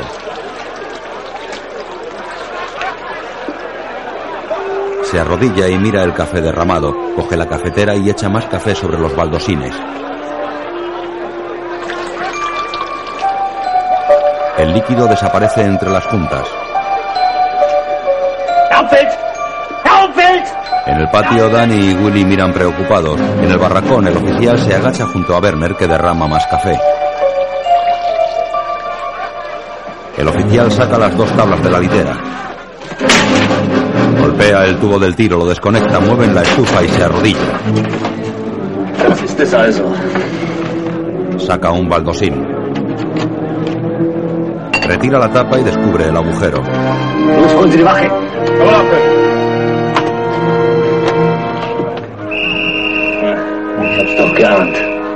Ives y Mac miran aterrorizados. Dios mío, han descubierto a Tom. Mac sale corriendo hacia el barracón seguido por otros prisioneros. Ives se queda quieto con la mirada perdida. Soldados alemanes llegan corriendo bajo la atenta mirada de todos los prisioneros. Es el túnel. Los soldados rodean el barracón. Ives dirige la mirada hacia el bosque, lentamente camina en esa dirección.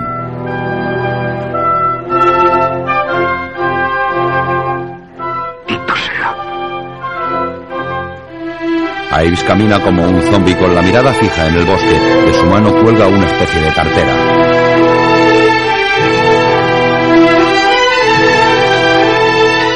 Se detiene inmóvil ante el alambre de aviso. Deja caer la cartera. Hills corre hacia él. ¡Ay! ¡Ay! ¡Detente! Ice rebasa el alambre y corre hacia la alambrada por la que trepa. Un alemán se dispone a disparar, pero Hill le golpea derribándole. Otro alemán le reduce. Desde una torreta disparan a Ives. Todos los prisioneros llegan corriendo.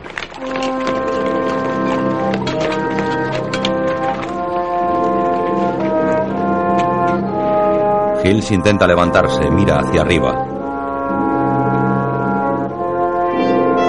El cuerpo de Ives queda colgado en la alambrada.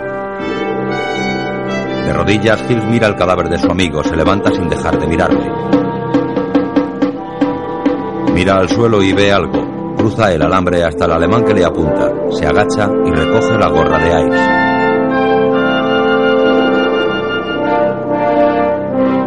Mira por última vez a su amigo y se retira.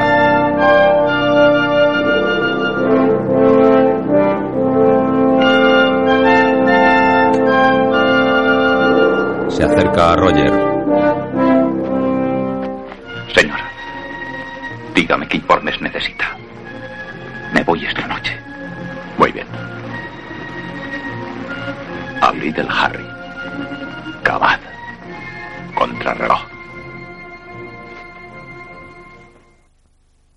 Fin de la primera parte. La gran evasión, segunda parte. Ya de noche Hills corre hacia la alambrada, se tumba pegado a ella, saca una pequeña cizalla y la corta.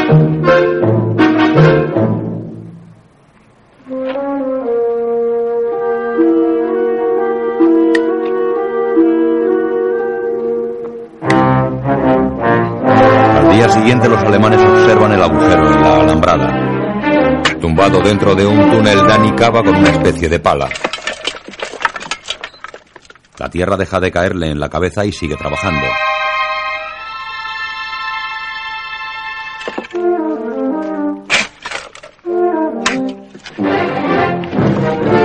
Willy pasa un saquito de tierra a otro prisionero y este a otro más.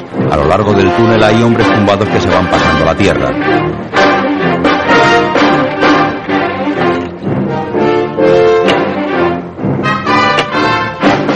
Automóvil llega al campo, se detiene frente a una de las alambradas. Hills baja del coche.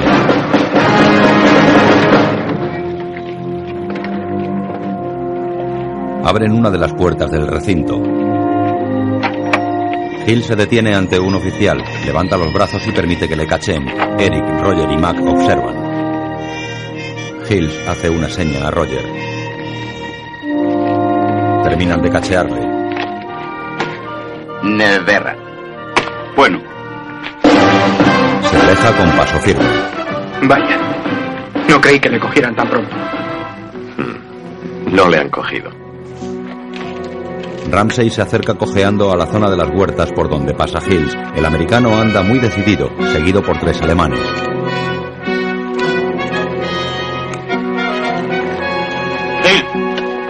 Bienvenido. Ante la puerta del recinto de la nevera le tiran su guante de béisbol. Entra en el pasillo y se para frente a la puerta de su celda. Se la abren y entra.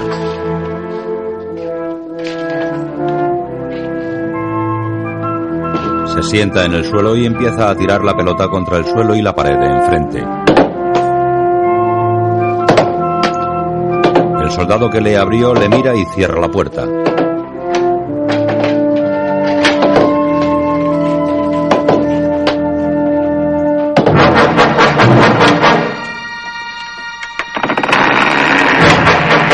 Túnel, Danny repta hacia la entrada, pero el techo cae sobre él. Desde la boca, Willy ve la tierra derrumbada. ¡Dani! ¡Dani! Danny aparece. ¡Dani!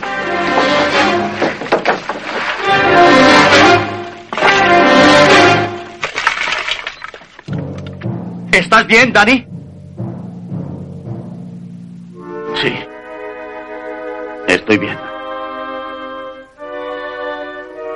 Estoy bien. Mándame una pala, deprisa. Blythe mira unos documentos. Por Dios santo, Smithy, te has dejado una de esas malditas águilas. Es imposible. Sí. Cuatro días de trabajo desperdiciados. Lo siento, Colin. Bueno, no te apures. Se hace tarde. Vete a la cama, yo limpiaré esto. Bien. Buenas noches. Adiós, Smithy. Smithy se marcha. Blythe abre el papel que había arrugado.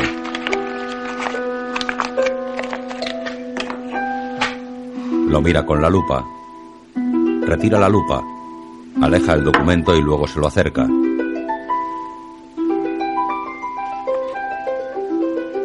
Ve muy borrosa la foto del documento. Asustado mira al techo.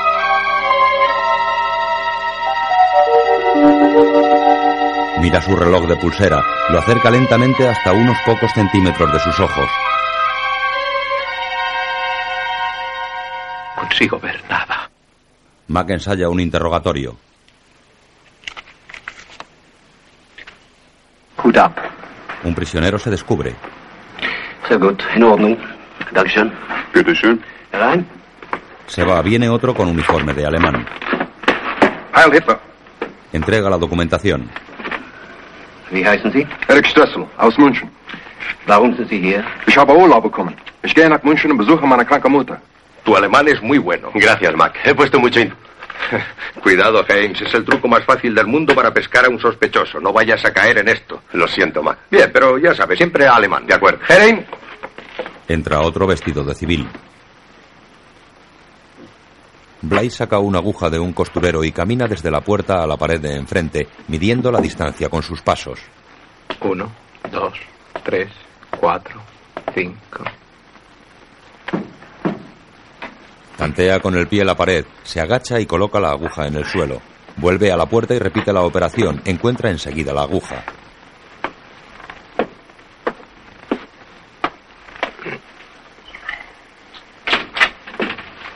Roger, Es Handley. no, soy yo. ¿Te gusta mi traje de fuga? Mucho, mucho. Blythe se echa en la litera. Colin. ¿Qué tal está el mío? Formidable, chico. Handley, con su uniforme habitual, se dirige muy preocupado a su litera, se apoya y enciende un cigarrillo.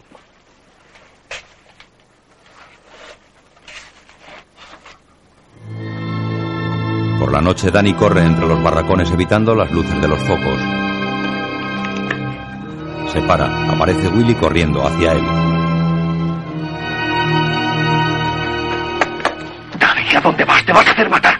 ¿Qué diablos te pasa? Me escaparé por la alambrada. Cruzan a otro barracón. Dani, huiremos todos por el túnel, ya falta poco. Por favor, déjame solo. No aguanto ya el túnel, Willy. Y voy a salir por ahí. Danny se libra de Willy, pero Willy no desiste. Dani, piénsalo. Nos iremos, sí, pero no por la alambrada. Nos iremos a través del túnel. Ya está terminado. Me voy ahora. Danny recibe un puñetazo. Dani, te matarán si cometes ese disparate. Danny sujeta a Willy contra la pared.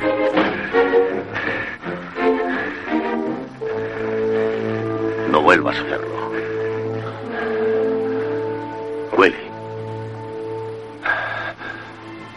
Desde que era pequeño, he odiado y temido los sitios cerrados, como cuevas y sótanos. Pero si ha escapado 17 túneles, más de 17. Porque debo fugarme. Tengo mucho miedo, aunque lo oculto. Y mañana en ese túnel, con todos los demás, El pánico podría hacerme perder la cabeza y malograr la fuga de todos. Por eso me voy. Danny sale corriendo, pero Willy le zancadillea. Se incorporan y se ocultan tras el barracón. Danny, estaré contigo en el túnel. Cuidaré de ti. Te acompañaré todo el camino. Se acerca un alemán. Bueno, Willy. Ellos se alejan. Roger entra al cuarto de Handley y Blight. Buenas noches. Hola, Roger. ¿Qué? ¿Qué aspecto tenemos? Guten Abend, meine Herr. Wie geht es Ihnen? no está mal del todo. ¿eh? Colin, eh, quiero decirle ante todo que sin usted muy poco hubiéramos hecho. Qué tontería. Gracias a los demás tuve mucha ayuda. ¿Qué ocurre, Roger? Que usted no viene. Handley se incorpora. No le comprendo. No puedo permitirlo. ¿Por qué? Porque usted no ve ni su mano delante de la cara. Apenas salga le cazarán. Pero eso es ridículo. Ridículo, sí. No había oído nada tan absurdo en toda mi vida. Veo perfectamente. Perfectamente. Veo hasta... Ese alfiler de ahí. ¿Está satisfecho? ¿Qué alfiler? Desde la puerta, Blight camina hasta la pared y coge el alfiler. Sonríe. Roger se sienta en la litera. Colin, ¿distingue usted el borde de la puerta? Sí, claro. Roger extiende la pierna. Ponga el alfiler allí. Bien. Blight tropieza con la pierna de Roger. Vamos, vamos. Levante. Siéntese, Colin. Siéntese. Ha sido ingenioso. Me disgustan estas decisiones de última hora, pero acabo de saberlo. Es mucho riesgo para usted. ¿No es Colin quien debe decidir eso? No, él no. Vamos, Roger. Aquí todos conocemos su idea. Al menos la mayoría. El objeto de esta evasión es crear otro frente. Fastidiar a los alemanes en la retaguardia. Y eso está bien, está bien. Pero en cuanto hayamos pasado la alambrada y tengamos a millares de enemigos buscándonos, esa misión estará cumplida. Después cada cual desarrollará sus propias ideas. Volver a casa, ¿no? Ver a la familia, a los hijos. Eso es. Por Dios, hombre, se imagina que no he tenido ese pensamiento. Seguro que sí. Sé que Colin lo tenía. Y desde luego yo también. Todos confiamos en conseguirlo. Colin, no. Aumentaría los ya grandes peligros de la evasión. No tengo otra opción. Bueno, ya que hablamos de peligro, sigamos con ello. Hablemos de usted. Usted es el mayor riesgo que tenemos. La Gestapo le ha fichado. Y nadie ha dicho que se quede. Es cierto. He pensado también en la Gestapo. Si está preguntándome hasta qué punto un jefe tiene autoridad para fugarse o intentarlo, o atreverse a tentar al destino, no puedo responderle. Pero lo que sí puedo decirle es que un hombre ciego es un riesgo innecesario, no solo para él mismo, sino para los demás, y debe, por lo tanto, ser eliminado de la operación. Handley mira a Colin Blight.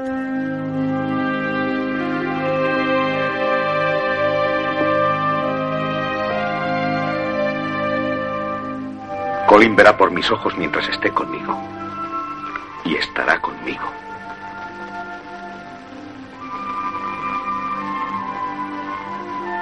¿Está de acuerdo, Colin?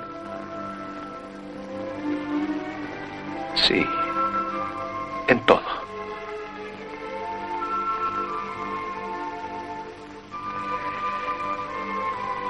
Muy bien.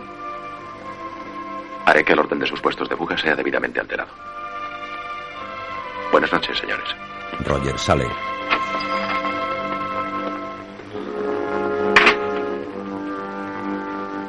Gracias, Herb. Aunque tiene razón. Tiene mucha razón. En realidad no debería ir. Mi vista últimamente ha ido empeorando. Creo que lo llaman miopía progresiva. Distingo las cosas muy de cerca y así veo para trabajar. Pero tú eres un borrón. Lo sé. Oye, vamos a celebrar esto. Colin, ¿te queda algo de té? Sí, claro. Pues hay que tomarlo. Espléndido. En la nevera, Hills permanece sentado en el suelo. Se levanta. Se abre la puerta y le habla un oficial. Fuera. Hills recoge el guante y la pelota y sale.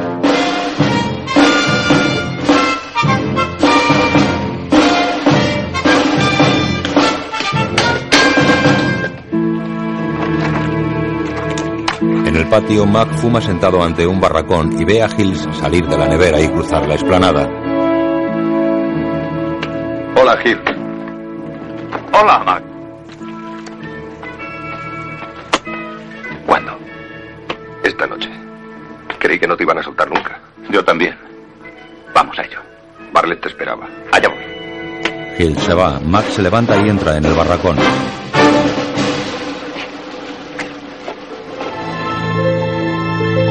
Los focos recorren los barracones mientras un centinela patrulla a lo largo de la alambrada.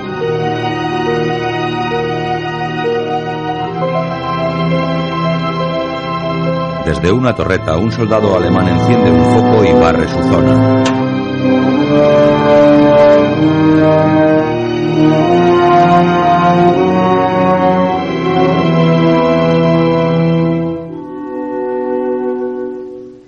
Barracón, Roger mira el reloj vestido ya de civil. Eric y Sedgwick hacen lo mismo.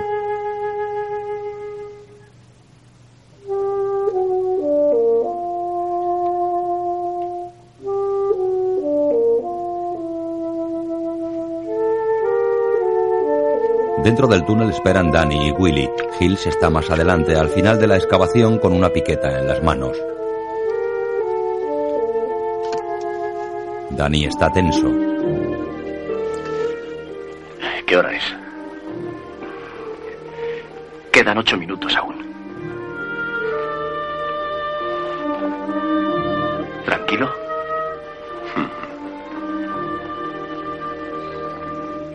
Desde el exterior llegan tres más.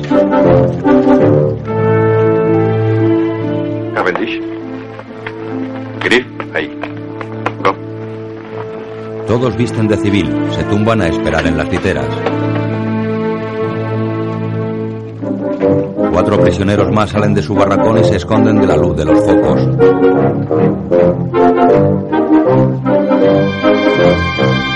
Luego entran al barracón del túnel. Smith, Moulds, tercera a la derecha. Blythe, Hanley, a la izquierda. Vestidos también de civil, Handley y Blythe caminan hacia una litera.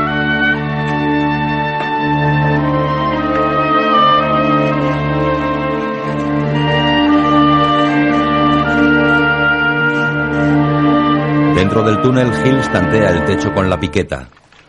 Danny está cada vez más nervioso. De pronto se enciende una bombilla.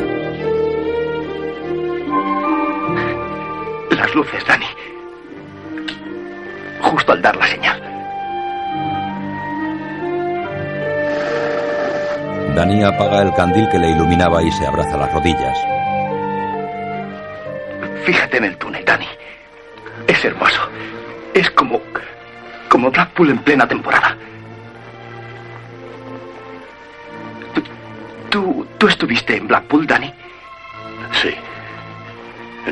No. No sé. Mac entra en la habitación de Roger. La hora, Roger. Con solo una mirada, Roger se despide de Ramsey.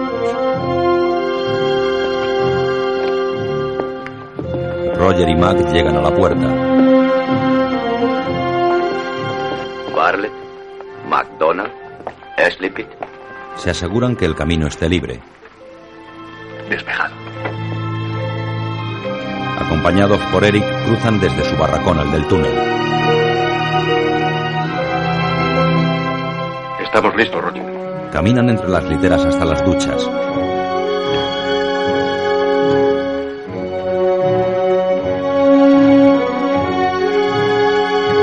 Sumidero está abierto. Roger, buena suerte. Gracias. Sentado en una banqueta, Sedgwick sostiene los maletines de los que van metiéndose en el agujero.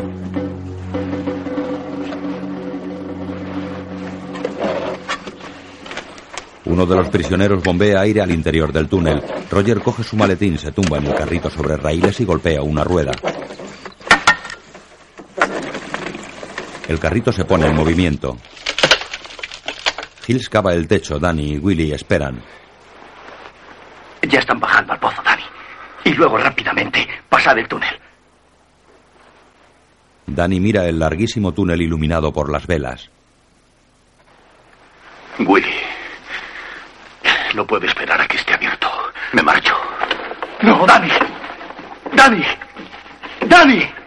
Danny repta hacia la entrada. Hills baja a la altura del raíl y mira.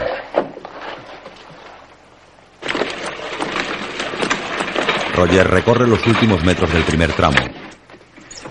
El prisionero que tiraba del carrito le ayuda a trasladarse al siguiente.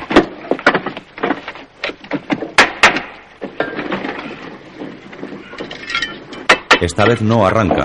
Aparece Danny reptando. ¿Qué ocurre, Dani? ¿Qué te pasa? Necesito aire. Dani, ven aquí. Roger. Roger. Dani y yo saldremos luego. Nos cambiaremos de Dani, puesto. dime qué te ocurre y deprisa. Este túnel es tan mío como de los demás. Yo lo cavé. Lo construí. Fui sepultado varias veces. Me iré cuando quiera. Dejadme. Dejadme. Se aleja hacia la entrada. Llévatelo, Willy. Pero, Roger. Que te lo lleves. Willy le sigue. Roger sube al segundo carrito. Esta vez arranca.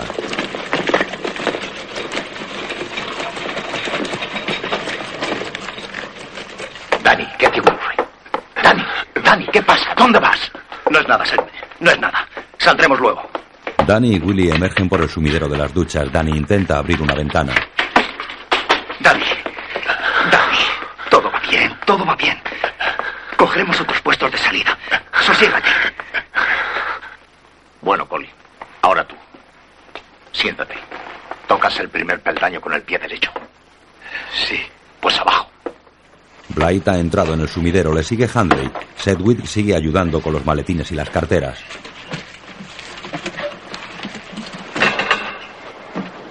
Hills tira del carrito de Roger.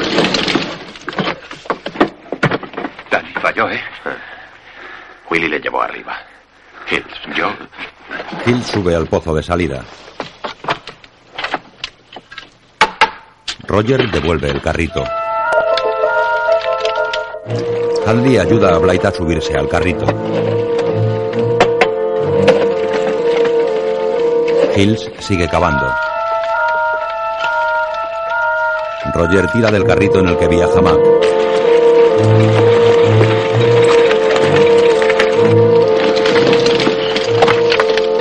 El carrito vuelve a la entrada. Hills arranca con la mano un puñado de hierba. Se lo tira a Roger quien lo enseña a Mac. Hills apaga el candil y con la pala perfora los últimos centímetros. La punta de la pala asoma en mitad de un prado. Hills agranda el agujero de salida. En la pradera su cabeza aparece entre la hierba. El agujero está a medio camino entre la alambrada exterior y el bosque de árboles. Vuelve al túnel.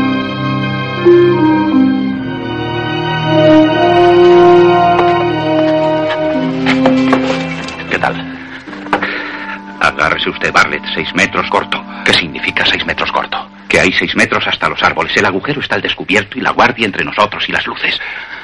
¿Cómo ha podido ocurrir? Las medidas que se tomaron ¿Qué importa fueron... eso ahora? Ha ocurrido.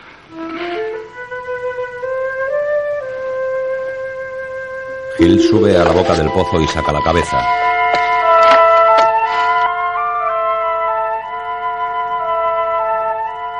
Mac. Roger, déjame, Mac. Trato de pensar algo. Alarguemos el túnel hasta que llegue al bosque. Todos los documentos llevan fecha de hoy, ahora o nunca. Hills baja. Una esperanza. Cuando el centinela se dirige al final del campo hay un momento propicio. Creo que podré llegar a los árboles. Haré una señal cuando esté despejado. ¿Y los monos de las torres? Es un riesgo que tenemos que correr, pero estarán vigilando el campo, no el bosque. Sonríe. Que bajen 10 metros de cuerda. Corre la voz, Mac. Hill sube. Que bajen 10 metros de cuerda. Que bajen 10 metros de cuerda. 10 metros. Que bajen 10 metros de cuerda. ¿Eh? 10 metros. ¿Y para qué? ¿Cómo voy a saberlo? Tráela. Hill se emerge entre la hierba. Todo parece tranquilo. Sale y se queda tumbado junto al agujero. Ramsey. ¿Sabes algo? Deben de tener algún tropiezo, señor. ¿No se han metido en el túnel aún? Creo que no, señor.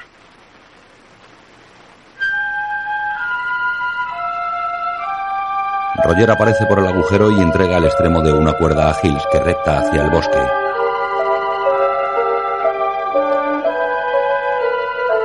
Ata la cuerda al tronco de un árbol. Roger vuelve abajo y ata el otro extremo a una tabla. Hills ya está fuera.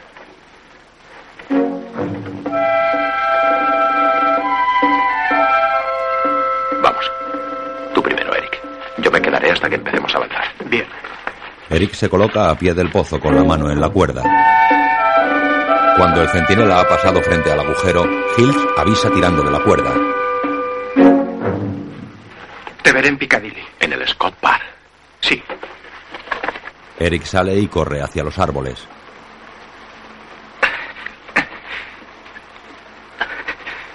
Llega junto a Hills. Gracias. Buena suerte. Igualmente. Desaparece en el bosque. Hills tira de nuevo. Tommy sale.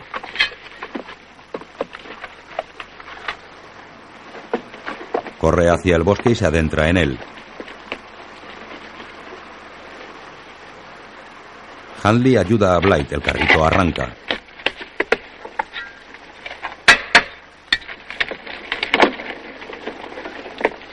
Tu turno.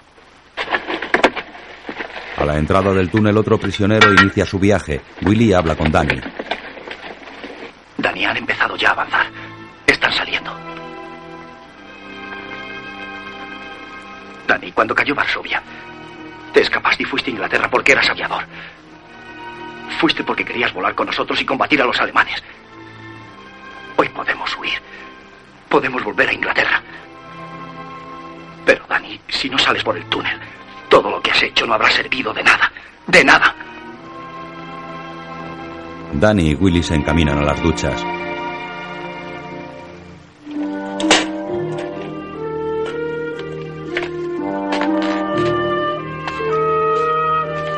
Entran en el sumidero.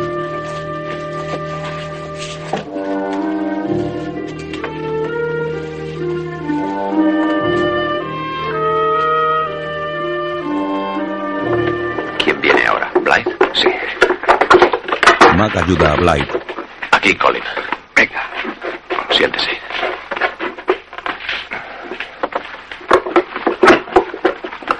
Dispuesto, Sedgwick. Te toca a ti. Otro prisionero sustituye a Sedgwick que lleva una maleta de madera. ¿Qué demonios llevas ahí? ¿Un piano? Eres muy gracioso, amigo. Sedgwick, no irás a llevarte esto. Viene conmigo. Desaparece con la maleta. Oye, era Sedgwick ese del baúl. ¿Quién si no? Debería estar en su tierra con los canguros. Hanley llega al final del túnel, catea hasta el pozo de salida. Nos faltan seis metros. ¿Cómo se han arreglado? Nos faltan seis metros. Oiga, Hills está al otro lado de esa cuerda, en el bosque. En cuanto note un par de tirones afuera, pero no deje que se incorpore Colin hasta que llegue. Bien. Suerte, Colin. Gracias, Mac. Estrecha la mano de Roger.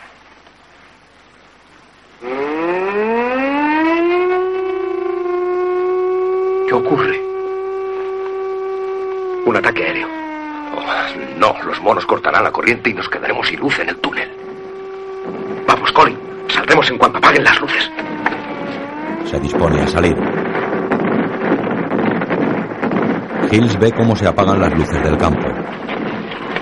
El carrito sobre el que viaja Danny se para en mitad del túnel. Se apaga la luz. ¡Willy! ¡Willy! Hills corre hasta el agujero. Prisa, no funcionan los reflectores. Vamos. Salen Hanley y Blythe, corren hacia el bosque y desaparecen. Suerte.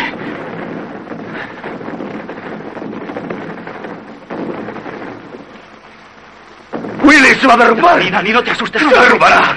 Hay una incursión aérea y han apagado las luces. Mac enciende un candil. Encended los candiles allá abajo. Dani, el túnel está seguro, no pasa nada. Mira aquí. ¿Ves? La luz. No pasa nada, Dani. No pasa nada. Dani agarra el candil. Roger.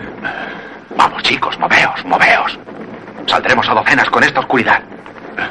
Dani cuelga el candil.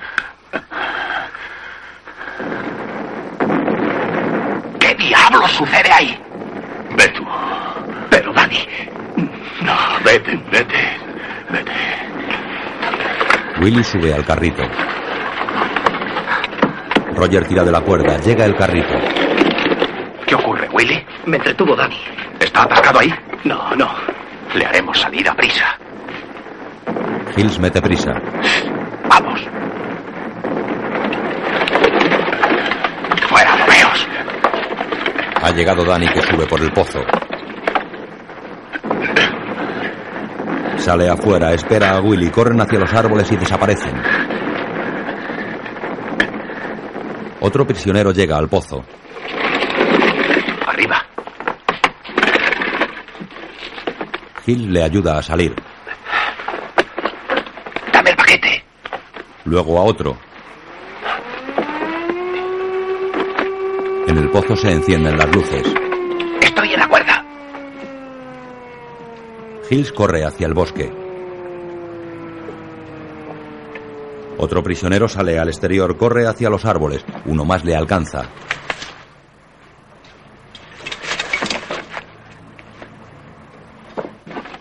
Sedgwick es arrastrado hacia la salida. Hills observa a un alemán que recorre la alambrada fumando. Tira de la cuerda. Aparece Sedgwick con la maleta.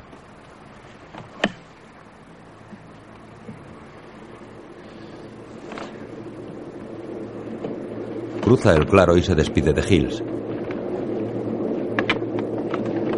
Roger, si no salimos enseguida de aquí no podremos alcanzar ninguno de los trenes. Los demás no tienen más que pasar las instrucciones de hombre a hombre.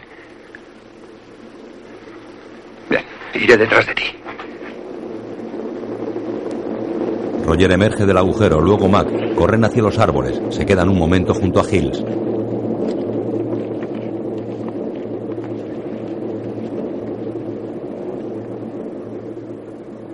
Sale otro prisionero. Tropieza, los alemanes se alertan. ¿Está jemand? El fugitivo se arrastra muy lentamente. Was gehört? Un alemán se acerca a investigar. Hills, Roger y Mac se esconden. Abajo sigue la actividad. Vamos, vamos. El alemán se acerca a la linde del bosque, ilumina los árboles con una linterna. La apaga. En el pozo esperan la señal de vía libre.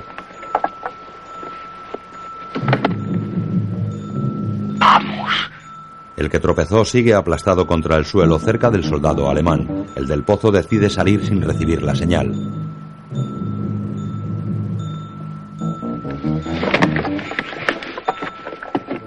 Emerge casi a los pies del alemán.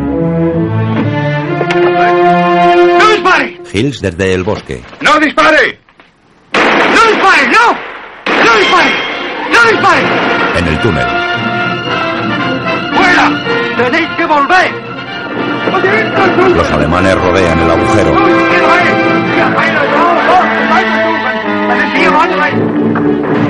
Que iban a escapar salen por el subidero. Llega un alemán metralleta en mano.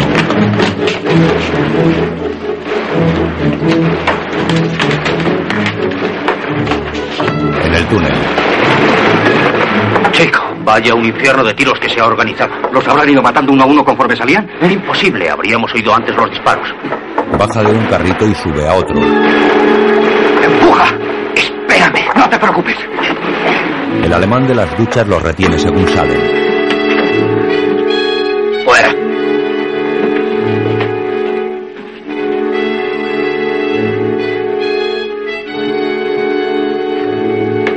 Llega Ramsey. Sus hombres se retiran cabizbajos. El alemán les apunta.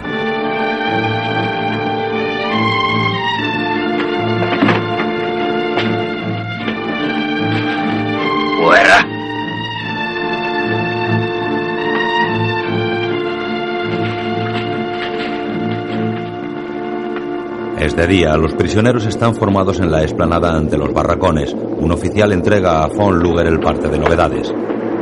Die Abflughauptmann.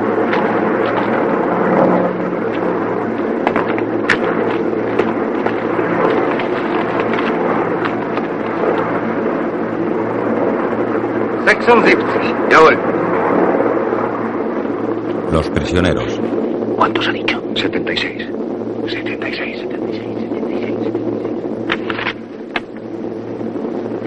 Von Luger dobla el papel y lo guarda mientras mira fijamente a Ramsey, cuadrado frente a él.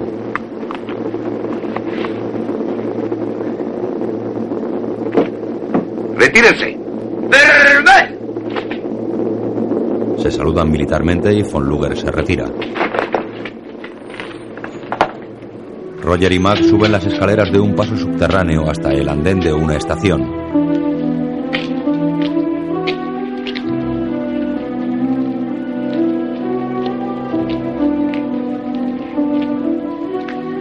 Varios pasajeros esperan al tren. Apoyado en un poste, Eric lee un periódico alemán.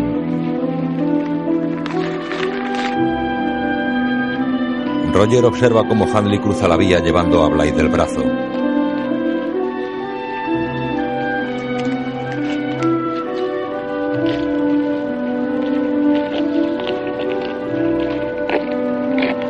Eric ve al que se fugó vestido de soldado alemán. Hanley permanece junto a Blythe. La mitad de los que perdieron el tren se encuentran en esta estación. Sleepy, Roger, McDonald, Nimo, casi todo el grupo. ¿Qué hacemos? Esperar otro tren. Reaccionan a la llegada del tren.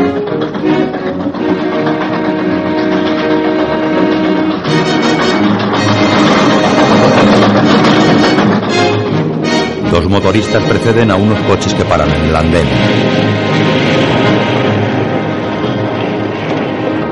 Roger y Max suben a un vagón.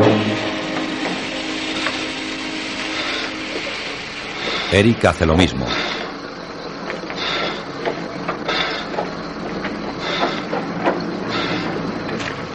Policías de uniforme y de paisano salen de los coches y recorren el andén. El factor levanta la señal. Los policías suben al tren que parte de la estación.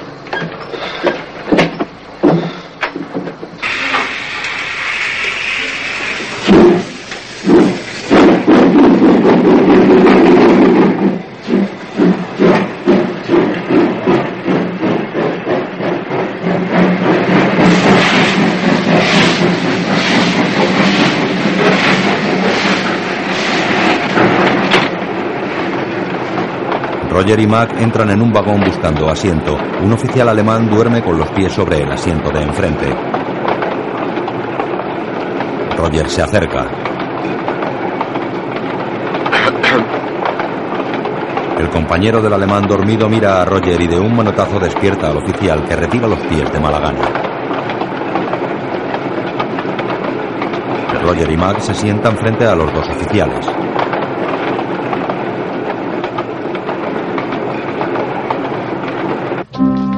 Sedgwick cruza la plaza de un pueblo.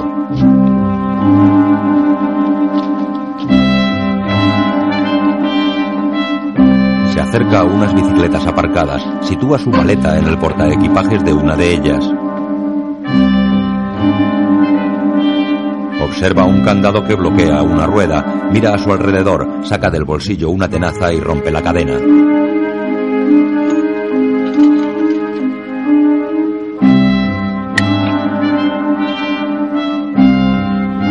Sube a la bicicleta y se aleja pedaleando tranquilamente.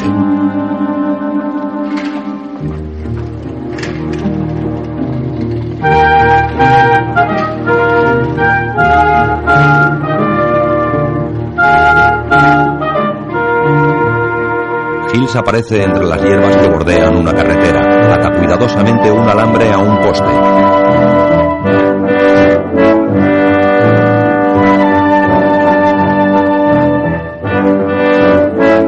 La carretera tirando del otro extremo del alambre.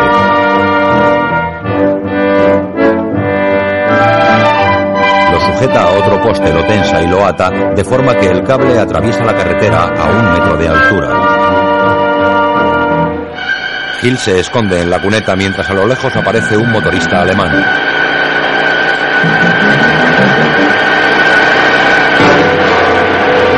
Al cable, el soldado alemán no consigue controlar la moto y derrapa hasta la cuneta, donde queda inconsciente. Danny y Willy cruzan un bosque. Van vestidos de obreros. Se detienen en la orilla de un ancho y caudaloso río.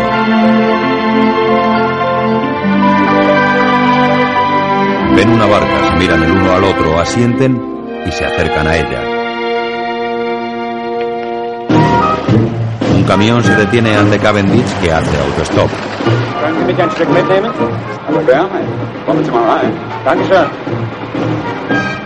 Sube al vehículo.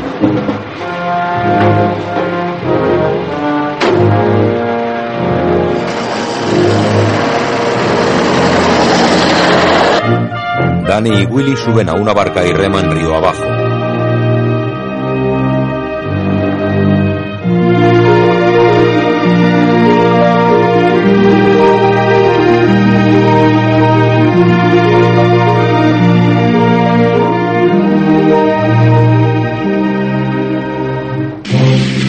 Con la ropa del motorista alemán, Hill salta con la moto desde el talud. Mira a ambos lados de la carretera mientras se coloca el cuello del uniforme. Por fin arranca y desaparece al final de una recta.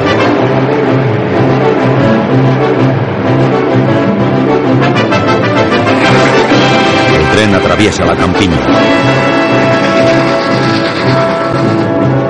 El revisor entra en el vagón y lo cruza. Handley enciende un pitillo. Eric mira por la ventana.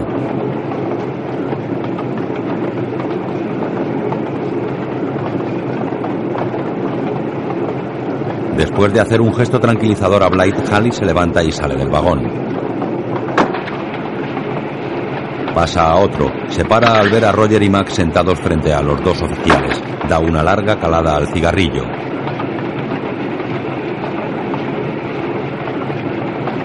La puerta de enfrente dos policías entran en el vagón. Handley da media vuelta y retorna al suyo. Uno de los policías pide a Max su documentación. Handley se inclina a mirar por la ventanilla de Eric y le previene. Hace que Blight se levante y le conduce a la salida posterior del vagón. Eric saca de un bolsillo las gafas, se las pone y lee un periódico alemán.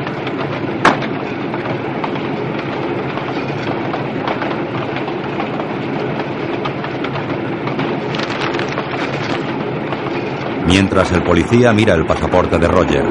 Êtes français Oui. Moi aussi. Les devuelve los documentos. Merci. Merci bien. Merci. Sigue su ronda. Blight pasa. Handley tropieza con un alemán. Talio, vete. Sigue por el pasillo. El inspector examina la documentación de Eric. Sie reisen für eine Firma? Ja. Für mein. Für mein Geschäft. Eric le entrega otro papel. Danke. Danke. El policía le devuelve la documentación y se aleja. Eric suspira aliviado. Hanley y Blight salen a la plataforma del último vagón. ¿Hay policía en el tren? Sí, la Gestapo también. Tenemos que saltar. Conforme. Se sitúan en la escalerilla. Te diré cuándo. Yo preferiría que me tirases de un empujón. La vía transcurre sobre un verde terraplén. Hanley lanza la maleta y luego se tiran. Ruedan por el terraplén hacia un campo recién segado.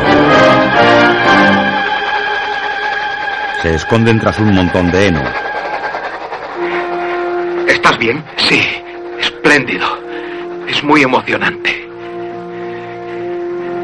¿No nos retrasará esto? No, no temas. El tren se aleja. Sedgwick pedalea a las afueras de un pueblo y recorre un camino de tierra flanqueado por prados.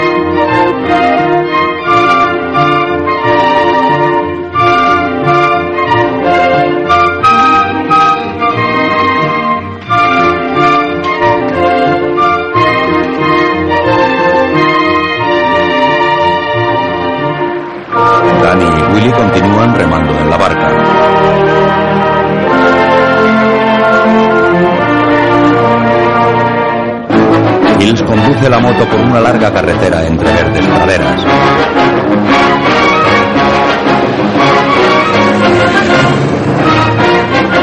Se detiene frente a un lago. Mira la cordillera que tiene enfrente.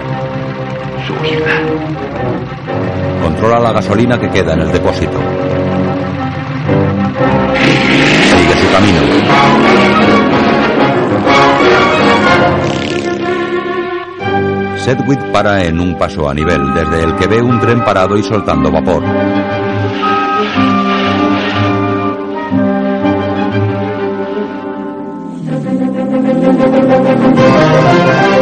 Varios alemanes descansan en la plaza de un pueblo. Aparece Hills en la moto y un alemán le llama. Hey. Hills se le acerca.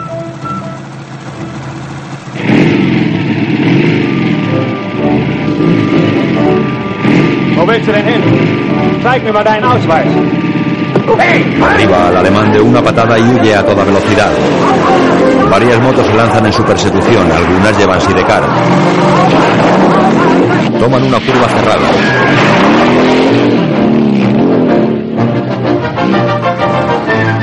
Frente a él aparecen más alemanes, vuelve hacia atrás y conduce por un prado.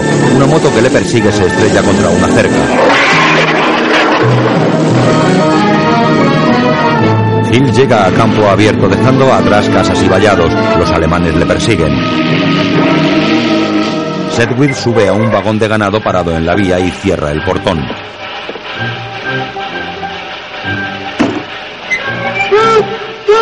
El tren arranca.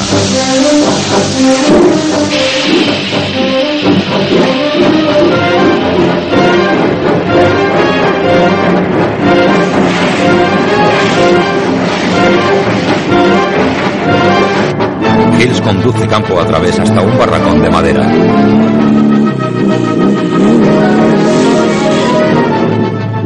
Para. Mira hacia atrás. A un lado. Arranca.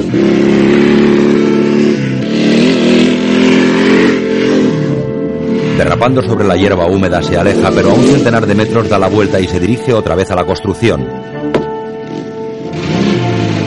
Da unos golpes para ver la solidez de la madera. Baja de la moto. Quita el casco. Sus perseguidores pasan por un camino cercano.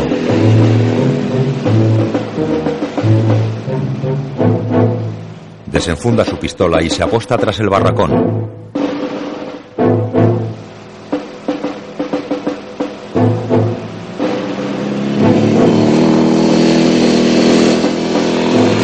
Apunta cuidadosamente, pero los alemanes pasan de largo y se desvían en un cruce de caminos.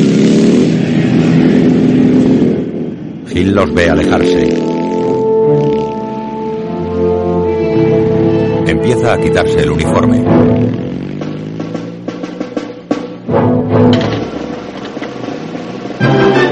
El tren con los fugitivos entra en una estación atestada de policías y agentes de paisano. En el andén, el agente de la Gestapo que entregó a Roger en el campo de prisioneros se adelanta hacia los vagones. Los pasajeros empiezan a bajar. El agente de la Gestapo no pierde detalle. Su abrigo de cuero negro le da un aspecto siniestro. Sigue a alguien con la mirada.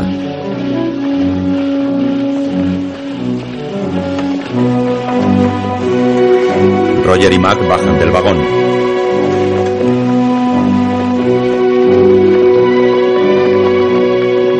Mezclan con las personas que se dirigen a la salida, mientras jóvenes activistas distribuyen panfletos. Los pasajeros atraviesan un control antes de salir del andén.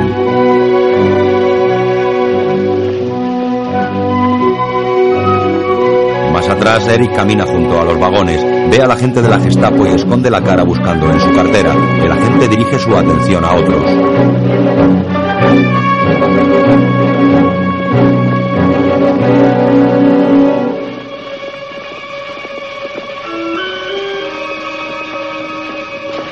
Agente de la Gestapo mira con atención la fila de pasajeros frente al control de salida al que han llegado Roger y Mac.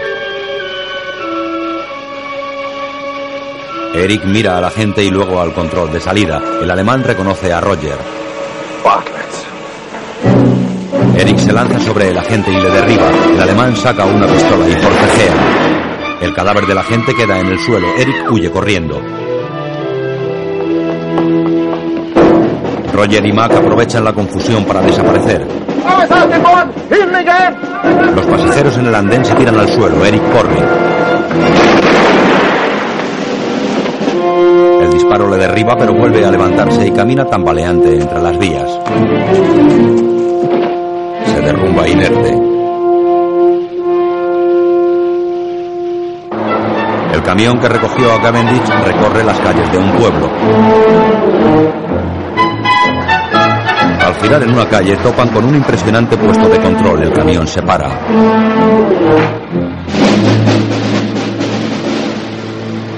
Interrogan a Cavendish. ¿A dónde iba Cavendish? Yo no lo había decidido. ¿Qué información debía conseguir en su viaje? Ninguna. ¿Qué instrucciones de sabotaje había recibido? ¿Qué ha hecho usted con sus papeles? ¿Papeles? Documentos de identidad falsos. No se haga el estúpido. ¿Qué ha hecho con ellos? Lo único que he hecho yo ha sido evadirme. Usted hubiese hecho igual después de tres años. Quería ir con los míos. No creo que vuelva a ver a su mujer y a sus hijos nunca. Evidentemente se ha confundido de hombre. Yo no estoy casado. Va usted vestido de paisano. Es un espía. Y a los espías se los fusila. No, no, este es mi uniforme. Tuve que estrecharlo al perder peso. Luego lo teñí con betún para tapar las manchas de aceite que me cayeron cuando fui derribado.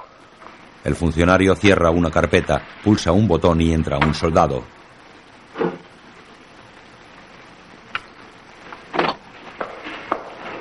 Y perdió sus distintivos al correr de los años. Eso es. Pulsa otro botón. Pero... Nada más, Cavendish. Cavendish sale. Entra otro prisionero. Llevan a Cavendish por un subterráneo. Abren una puerta. Le encierran en una mazmorra llena con varios evadidos del campo. Hola, Morris. Hola. Hola, baby. ¿Qué tal, Haynes? Hola, Cavendish. Me gustaría decir que me alegra verte. Recién pescado. Sí, esta mañana. Handley guía a Blight hasta la parte trasera de un hangar. Entran y se ocultan tras la cola de un caza alemán allí aparcado.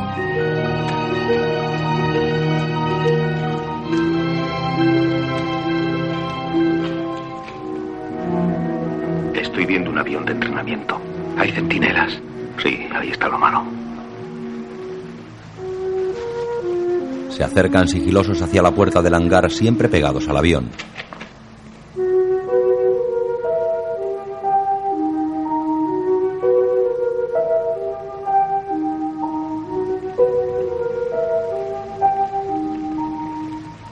Ya cerca de la puerta, Handley estudia la situación, sale a la carrera y derriba al centinela.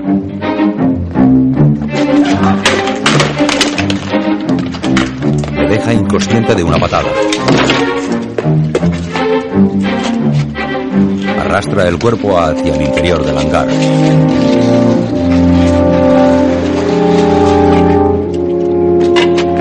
Acompaña a Blight hasta un avión aparcado. Por el camino recoge el fusil del alemán. Es un pequeño avión de reconocimiento. Sube al ala, abre la carlinga, rebusca y saca una manivela. Colin, cuando diga ya, dale a la manivela. Y en cuanto arranque, no te muevas o te da pedazos la hélice. Anda. Sube al avión. Acciona los mandos.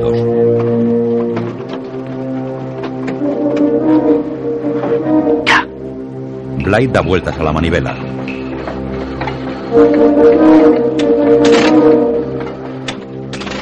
Desde la torre de control les descubren.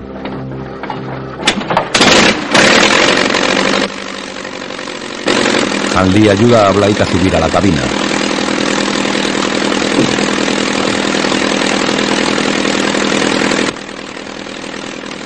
Desde la torre les ven con prismáticos y dan la alarma por teléfono. La avioneta recorre la pista. Despega.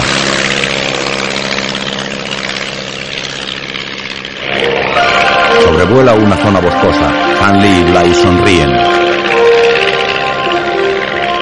Y a bajar en Suiza. Vestido de paisano, Hills conduce la moto a gran velocidad por un camino polvoriento. Se detiene cerca de un control de carretera. Ve cómo tras él llegan sus perseguidores. Se lanza a campo a través.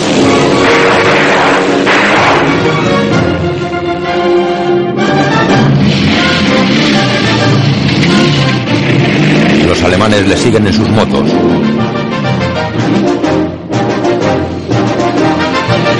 Hill sube colinas y cruza valles de un verde intenso.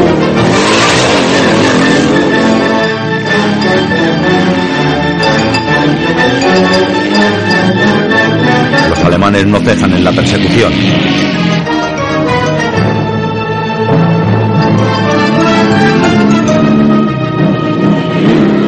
El americano se detiene, se orienta y arranca otra vez.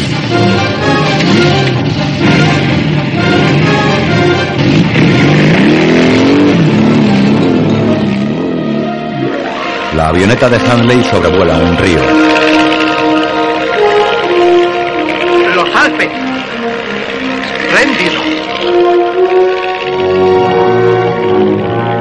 Pone rumbo al majestuoso anfiteatro de montañas nevadas de los Alpes. Después de la cordillera, 20 minutos más y ya estamos.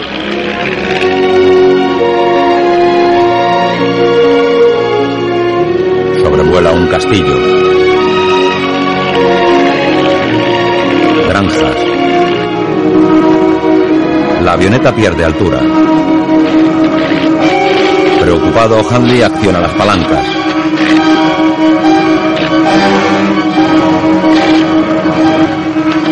¿Qué pasa? ¿Gasolina? No lo sé. ¿La bomba o el carburador? ¡Caemos! Hanley protege a Blythe con su brazo antes de tocar suelo. El aparato se estrella contra unos árboles.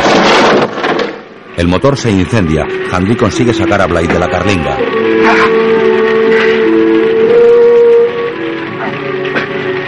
Le apoya contra un árbol. ¡Corre! ¡Yo te seguiré! Blythe sube un repecho. Unos vehículos alemanes se paran en el valle que se abre ante él.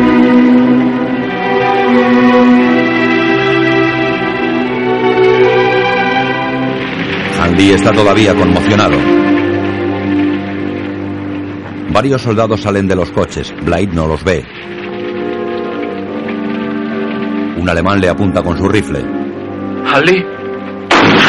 Blythe cae malherido. ¡Colin! Hanley corre cojeando hacia él. ¡Quietos! ¡No tiren! ¡No disparen! Se agacha junto a Blythe.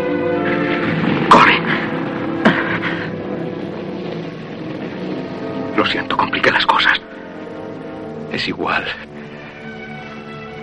Gracias por sacarme de allí. Muere en brazos de Hanley rodeado por soldados alemanes.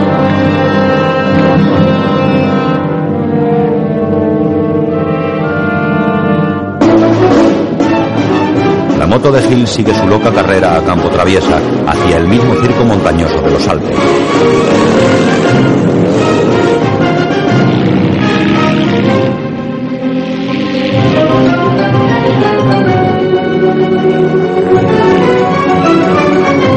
Con una doble barrera antitanques y da la vuelta.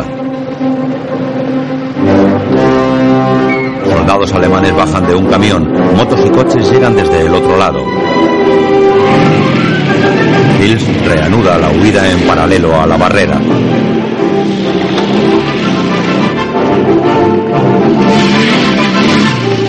Se para. Delante de él aparece un grupo de soldados corriendo. Hills da la vuelta.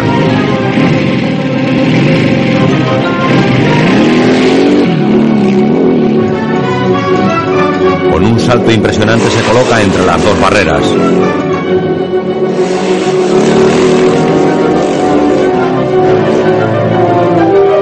Soldados a pie le cortan el paso y da media vuelta hacia sus otros perseguidores.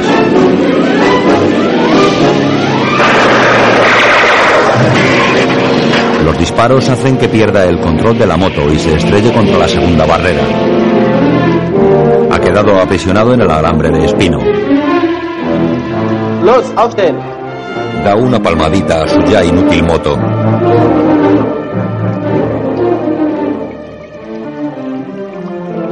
Hoch. Se levanta a pesar del alambre de espino.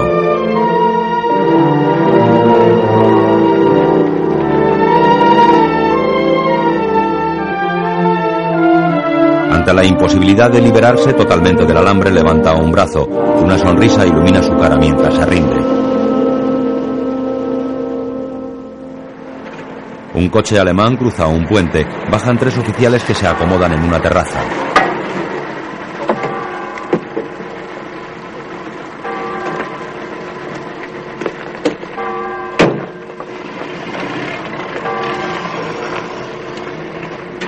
El camarero se les acerca. Et bonjour messieurs, comment ça va Ça va bien Bonjour Aristide. Comme d'habitude, trois Pernod, n'est-ce pas Oui monsieur, Ça. Trois Pernod, papa. El camarero se aleja. En una mesa cercana, Sedgwick se esconde tras un periódico.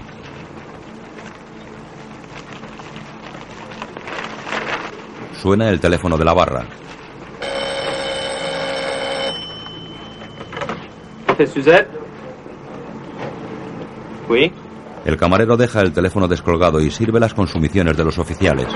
Et voilà messieurs les trois Pernod. Merci. Euh, merci. Deux. Et trois. Et voilà de l'eau. Bon appétit messieurs. Merci.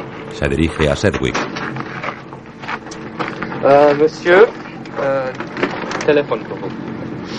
Téléphone pour moi Oui monsieur, téléphone. Téléphone, venez ici, par ici. El camarero le empuja hacia el teléfono. Merci. Hello? Hello? Sedgwick no obtiene respuesta al otro lado de la línea. Los dos camareros se agachan tras la barra. Un coche cruza el puente. Sedgwick cuelga el teléfono y se agacha también tras la barra. El coche para frente a la terraza. Los oficiales alemanes se alarman.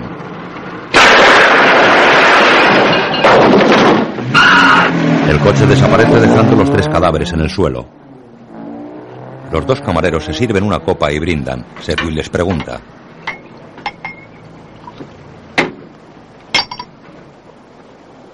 Resistencia. ¿Resistance? Eh, ¿Es usted inglés? Eh, australiano. Dites-moi. Puede hablar su lengua, la entiendo. Bendito sea. Soy oficial británico. Acabo de escapar de un campo de prisioneros en Alemania y me propongo llegar a España. ¿Me comprende? Oui. ¿Puede ayudarme? ¿Eh? Conozco a quien podría. Magnífico. Le esconden tras la barra. Unos viajeros suben a un autobús bajo la mirada de dos policías de paisano. Mac y Roger se unen a la fila. Los policías les piden la documentación. Se la muestran. Ah, français. Jawohl. Commençons. Mais oui. Parlez-vous français Un peu. Votre accent est très bon. Oh, je l'étudie dans l'école supérieure. Eh bien, passez. Merci, monsieur. Au revoir, monsieur. Au revoir. Au revoir. Suerte. Gracias. Los ingleses derriban a los policías y huyen corriendo. Llega un coche con dos soldados montados en los estribos. Zwei sind! Engländer!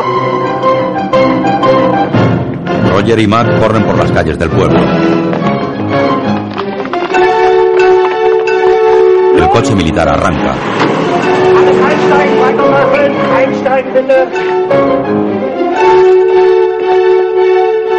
Mac y Roger intentan abrir un portal pero está cerrado. Lo intentan con otros.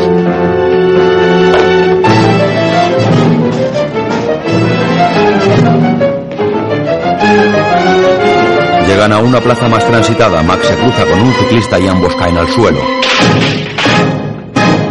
Roger se vuelve. Mac se levanta y corre hacia una callejuela pero aparecen soldados. Roger corre alejándose de la plaza. Mac lo intenta por otra calle pero llegan sus perseguidores. Le acorralan contra una puerta. Intenta huir pero dos soldados le agarran y empiezan a registrarle.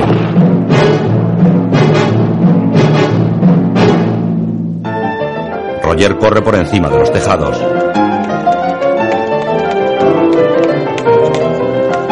Salta los alambres de una valla y cae en una calle de la parte alta del pueblo.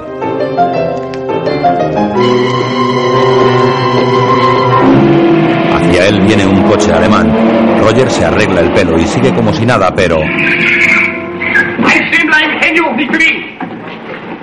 bajan y le apuntan. ¿Es usted inglés? Engländer! Sie bedrohen mich mit einer Pistole? Nehmen Sie sie sofort weg. Ach, Sie sind Deutscher. Selbstverständlich. Schon gut, weitergehen. Entschuldigung.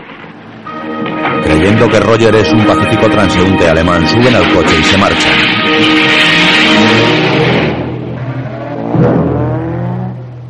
Roger se hace con un periódico y cruza la calle.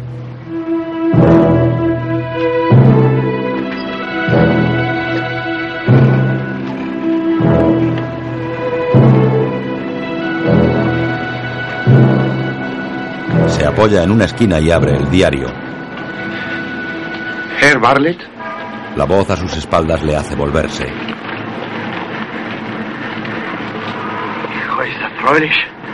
Su alemán es bueno y creo que su francés también. Esas manos. Arriba. El oficial de las SS le encañona y Roger levanta las manos dejando caer el periódico.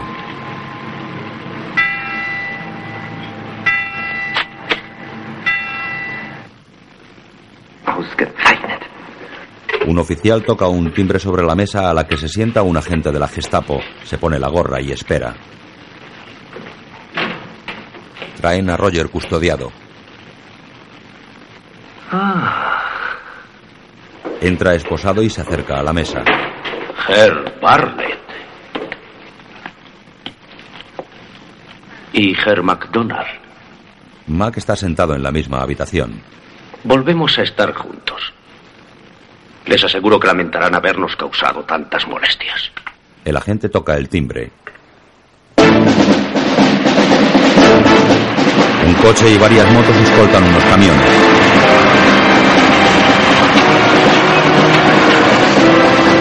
En ellos llevan a los evadidos.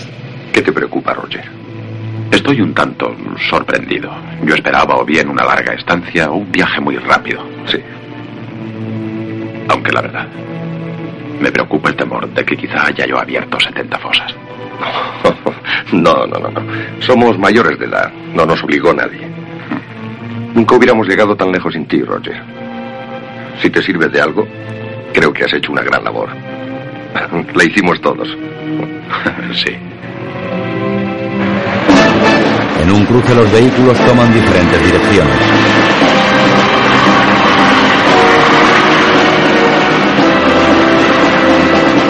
Prisioneros notan que han salido de la calzada. Uno de los coches, un camión y una de las motos se detienen en mitad de un prado. Está atardeciendo.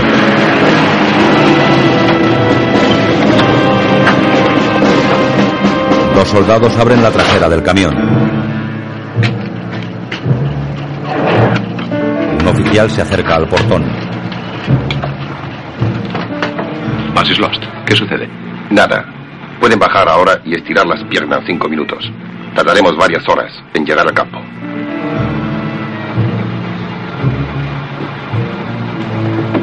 Los prisioneros bajan del camión y pasean cerca.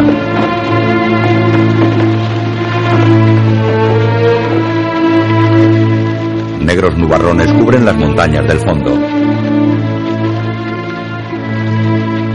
Oye, Mac, todo esto, la organización, los túneles, Tom y Harry, me daba alientos.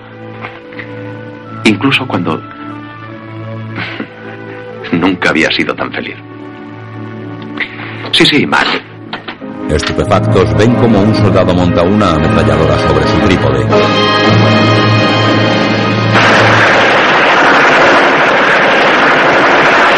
Las negras siluetas de los alemanes permanecen inmóviles junto a los vehículos.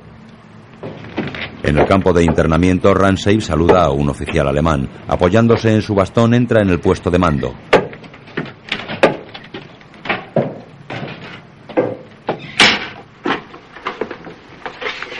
Entra en la oficina de von Luger y espera de pie.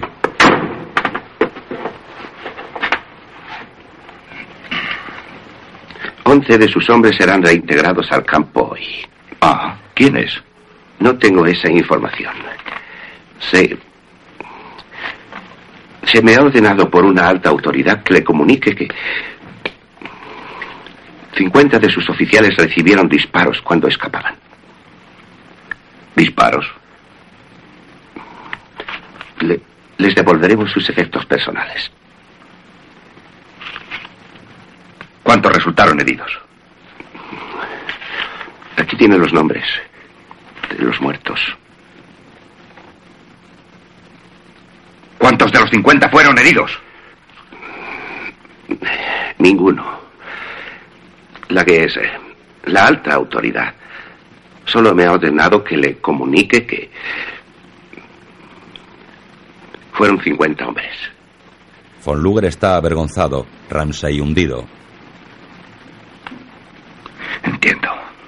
En la explanada, Addison, John. Alatar, Peter. Bancroft, Edward. Bartlett, Roger. Cavendish, Dennis. Edrich, David. Alton, William. Pansol, Arthur. Danny sigue remando. Willy y él han llegado a un puerto y rodean la popa de un carguero.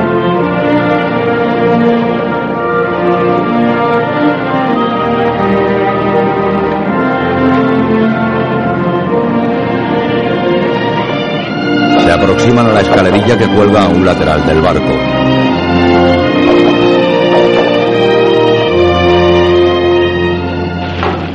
Willy sube el primero. Danny le sigue tras empujar de una patada la barca.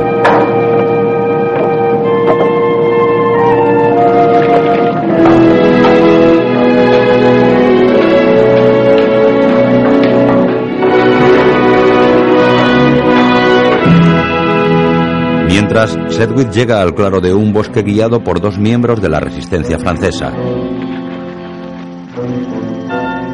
Ici Oui, monsieur, c'est ici. Alors, au revoir. Merci beaucoup, monsieur. Pas de quoi. Au revoir. Au revoir.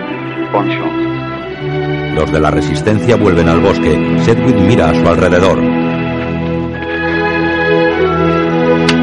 Se vuelve al ruido. Aparece un maqui español entre la maleza cercana. Soy su guía, señor. ¿España? En efecto.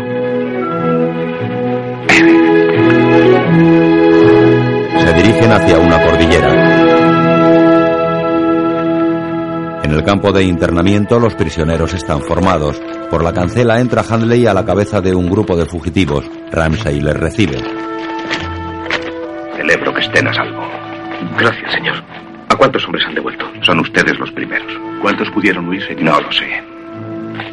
¿Qué le pasó a Blade? No lo consiguió. Roger acertó en eso. Temo que Roger tampoco lo consiguiera. Acabo de poner la lista. Cayeron 50. La Gestapo, ¿comprenden? 50. McDonald, Sleepy. Sí.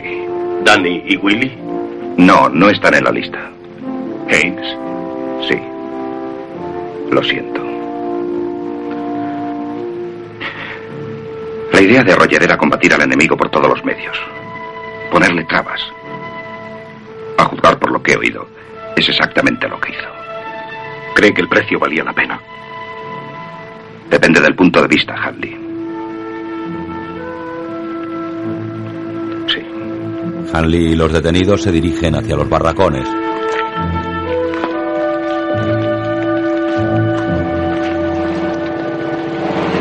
Llega un coche con el oficial SS que capturó a Roger. ¡Achtung! El oficial baja del coche y entra en el puesto de mando.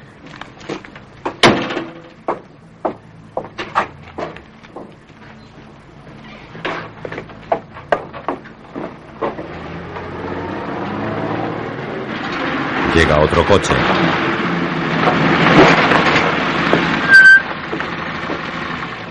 De él baja Hills esposado. Del edificio salen von Luger y el oficial de las SS. No debe saludársele. Ha sido destituido del mando. Hills le mira. Von Luger se le acerca. El trabajo no resultó, ¿eh? Tuvo suerte, Hills. ¿Suerte? Pues no será porque yo no. ¿Cuántos? 50. Después de todo, parece que usted verá Berlín antes que yo. Von Luger y el oficial de las SS suben al coche. Von Luger cruza una mirada con Ramsey antes de que el coche arranque.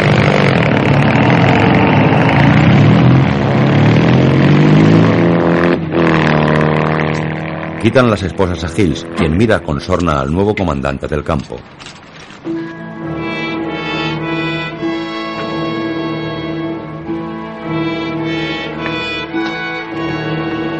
Dos soldados se le acercan, empieza a andar hacia la explanada.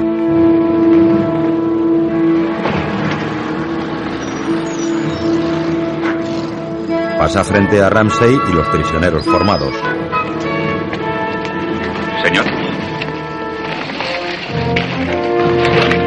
Amigo llega corriendo y le lanza el guante de béisbol. ¡Eh, Gil!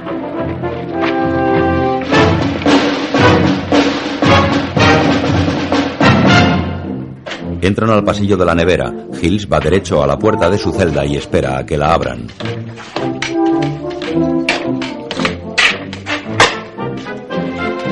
Pasa.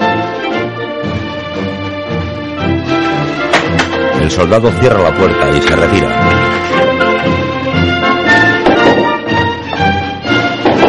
Pero se detiene y escucha el golpear de la pelota. Luego sigue por el corredor de la nevera. Esta película está dedicada a los 50.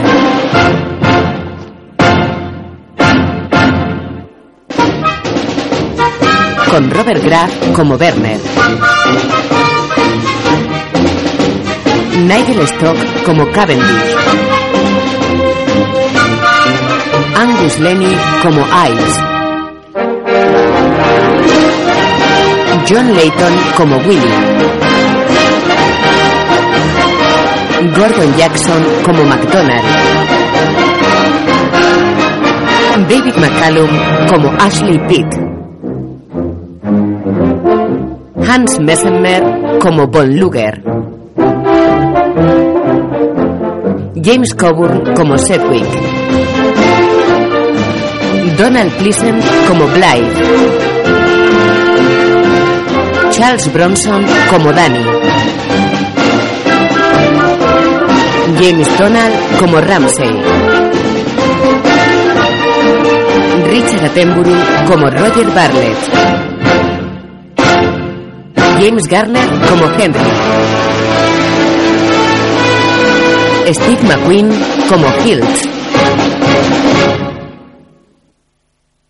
Guión audiodescriptivo en sistema ODESC escrito por Antonio Vázquez. Sonorizado en Estudios Aristia. Coordinado por Javier Navarrete. Dirección de Cultura y Deporte de la ONCE.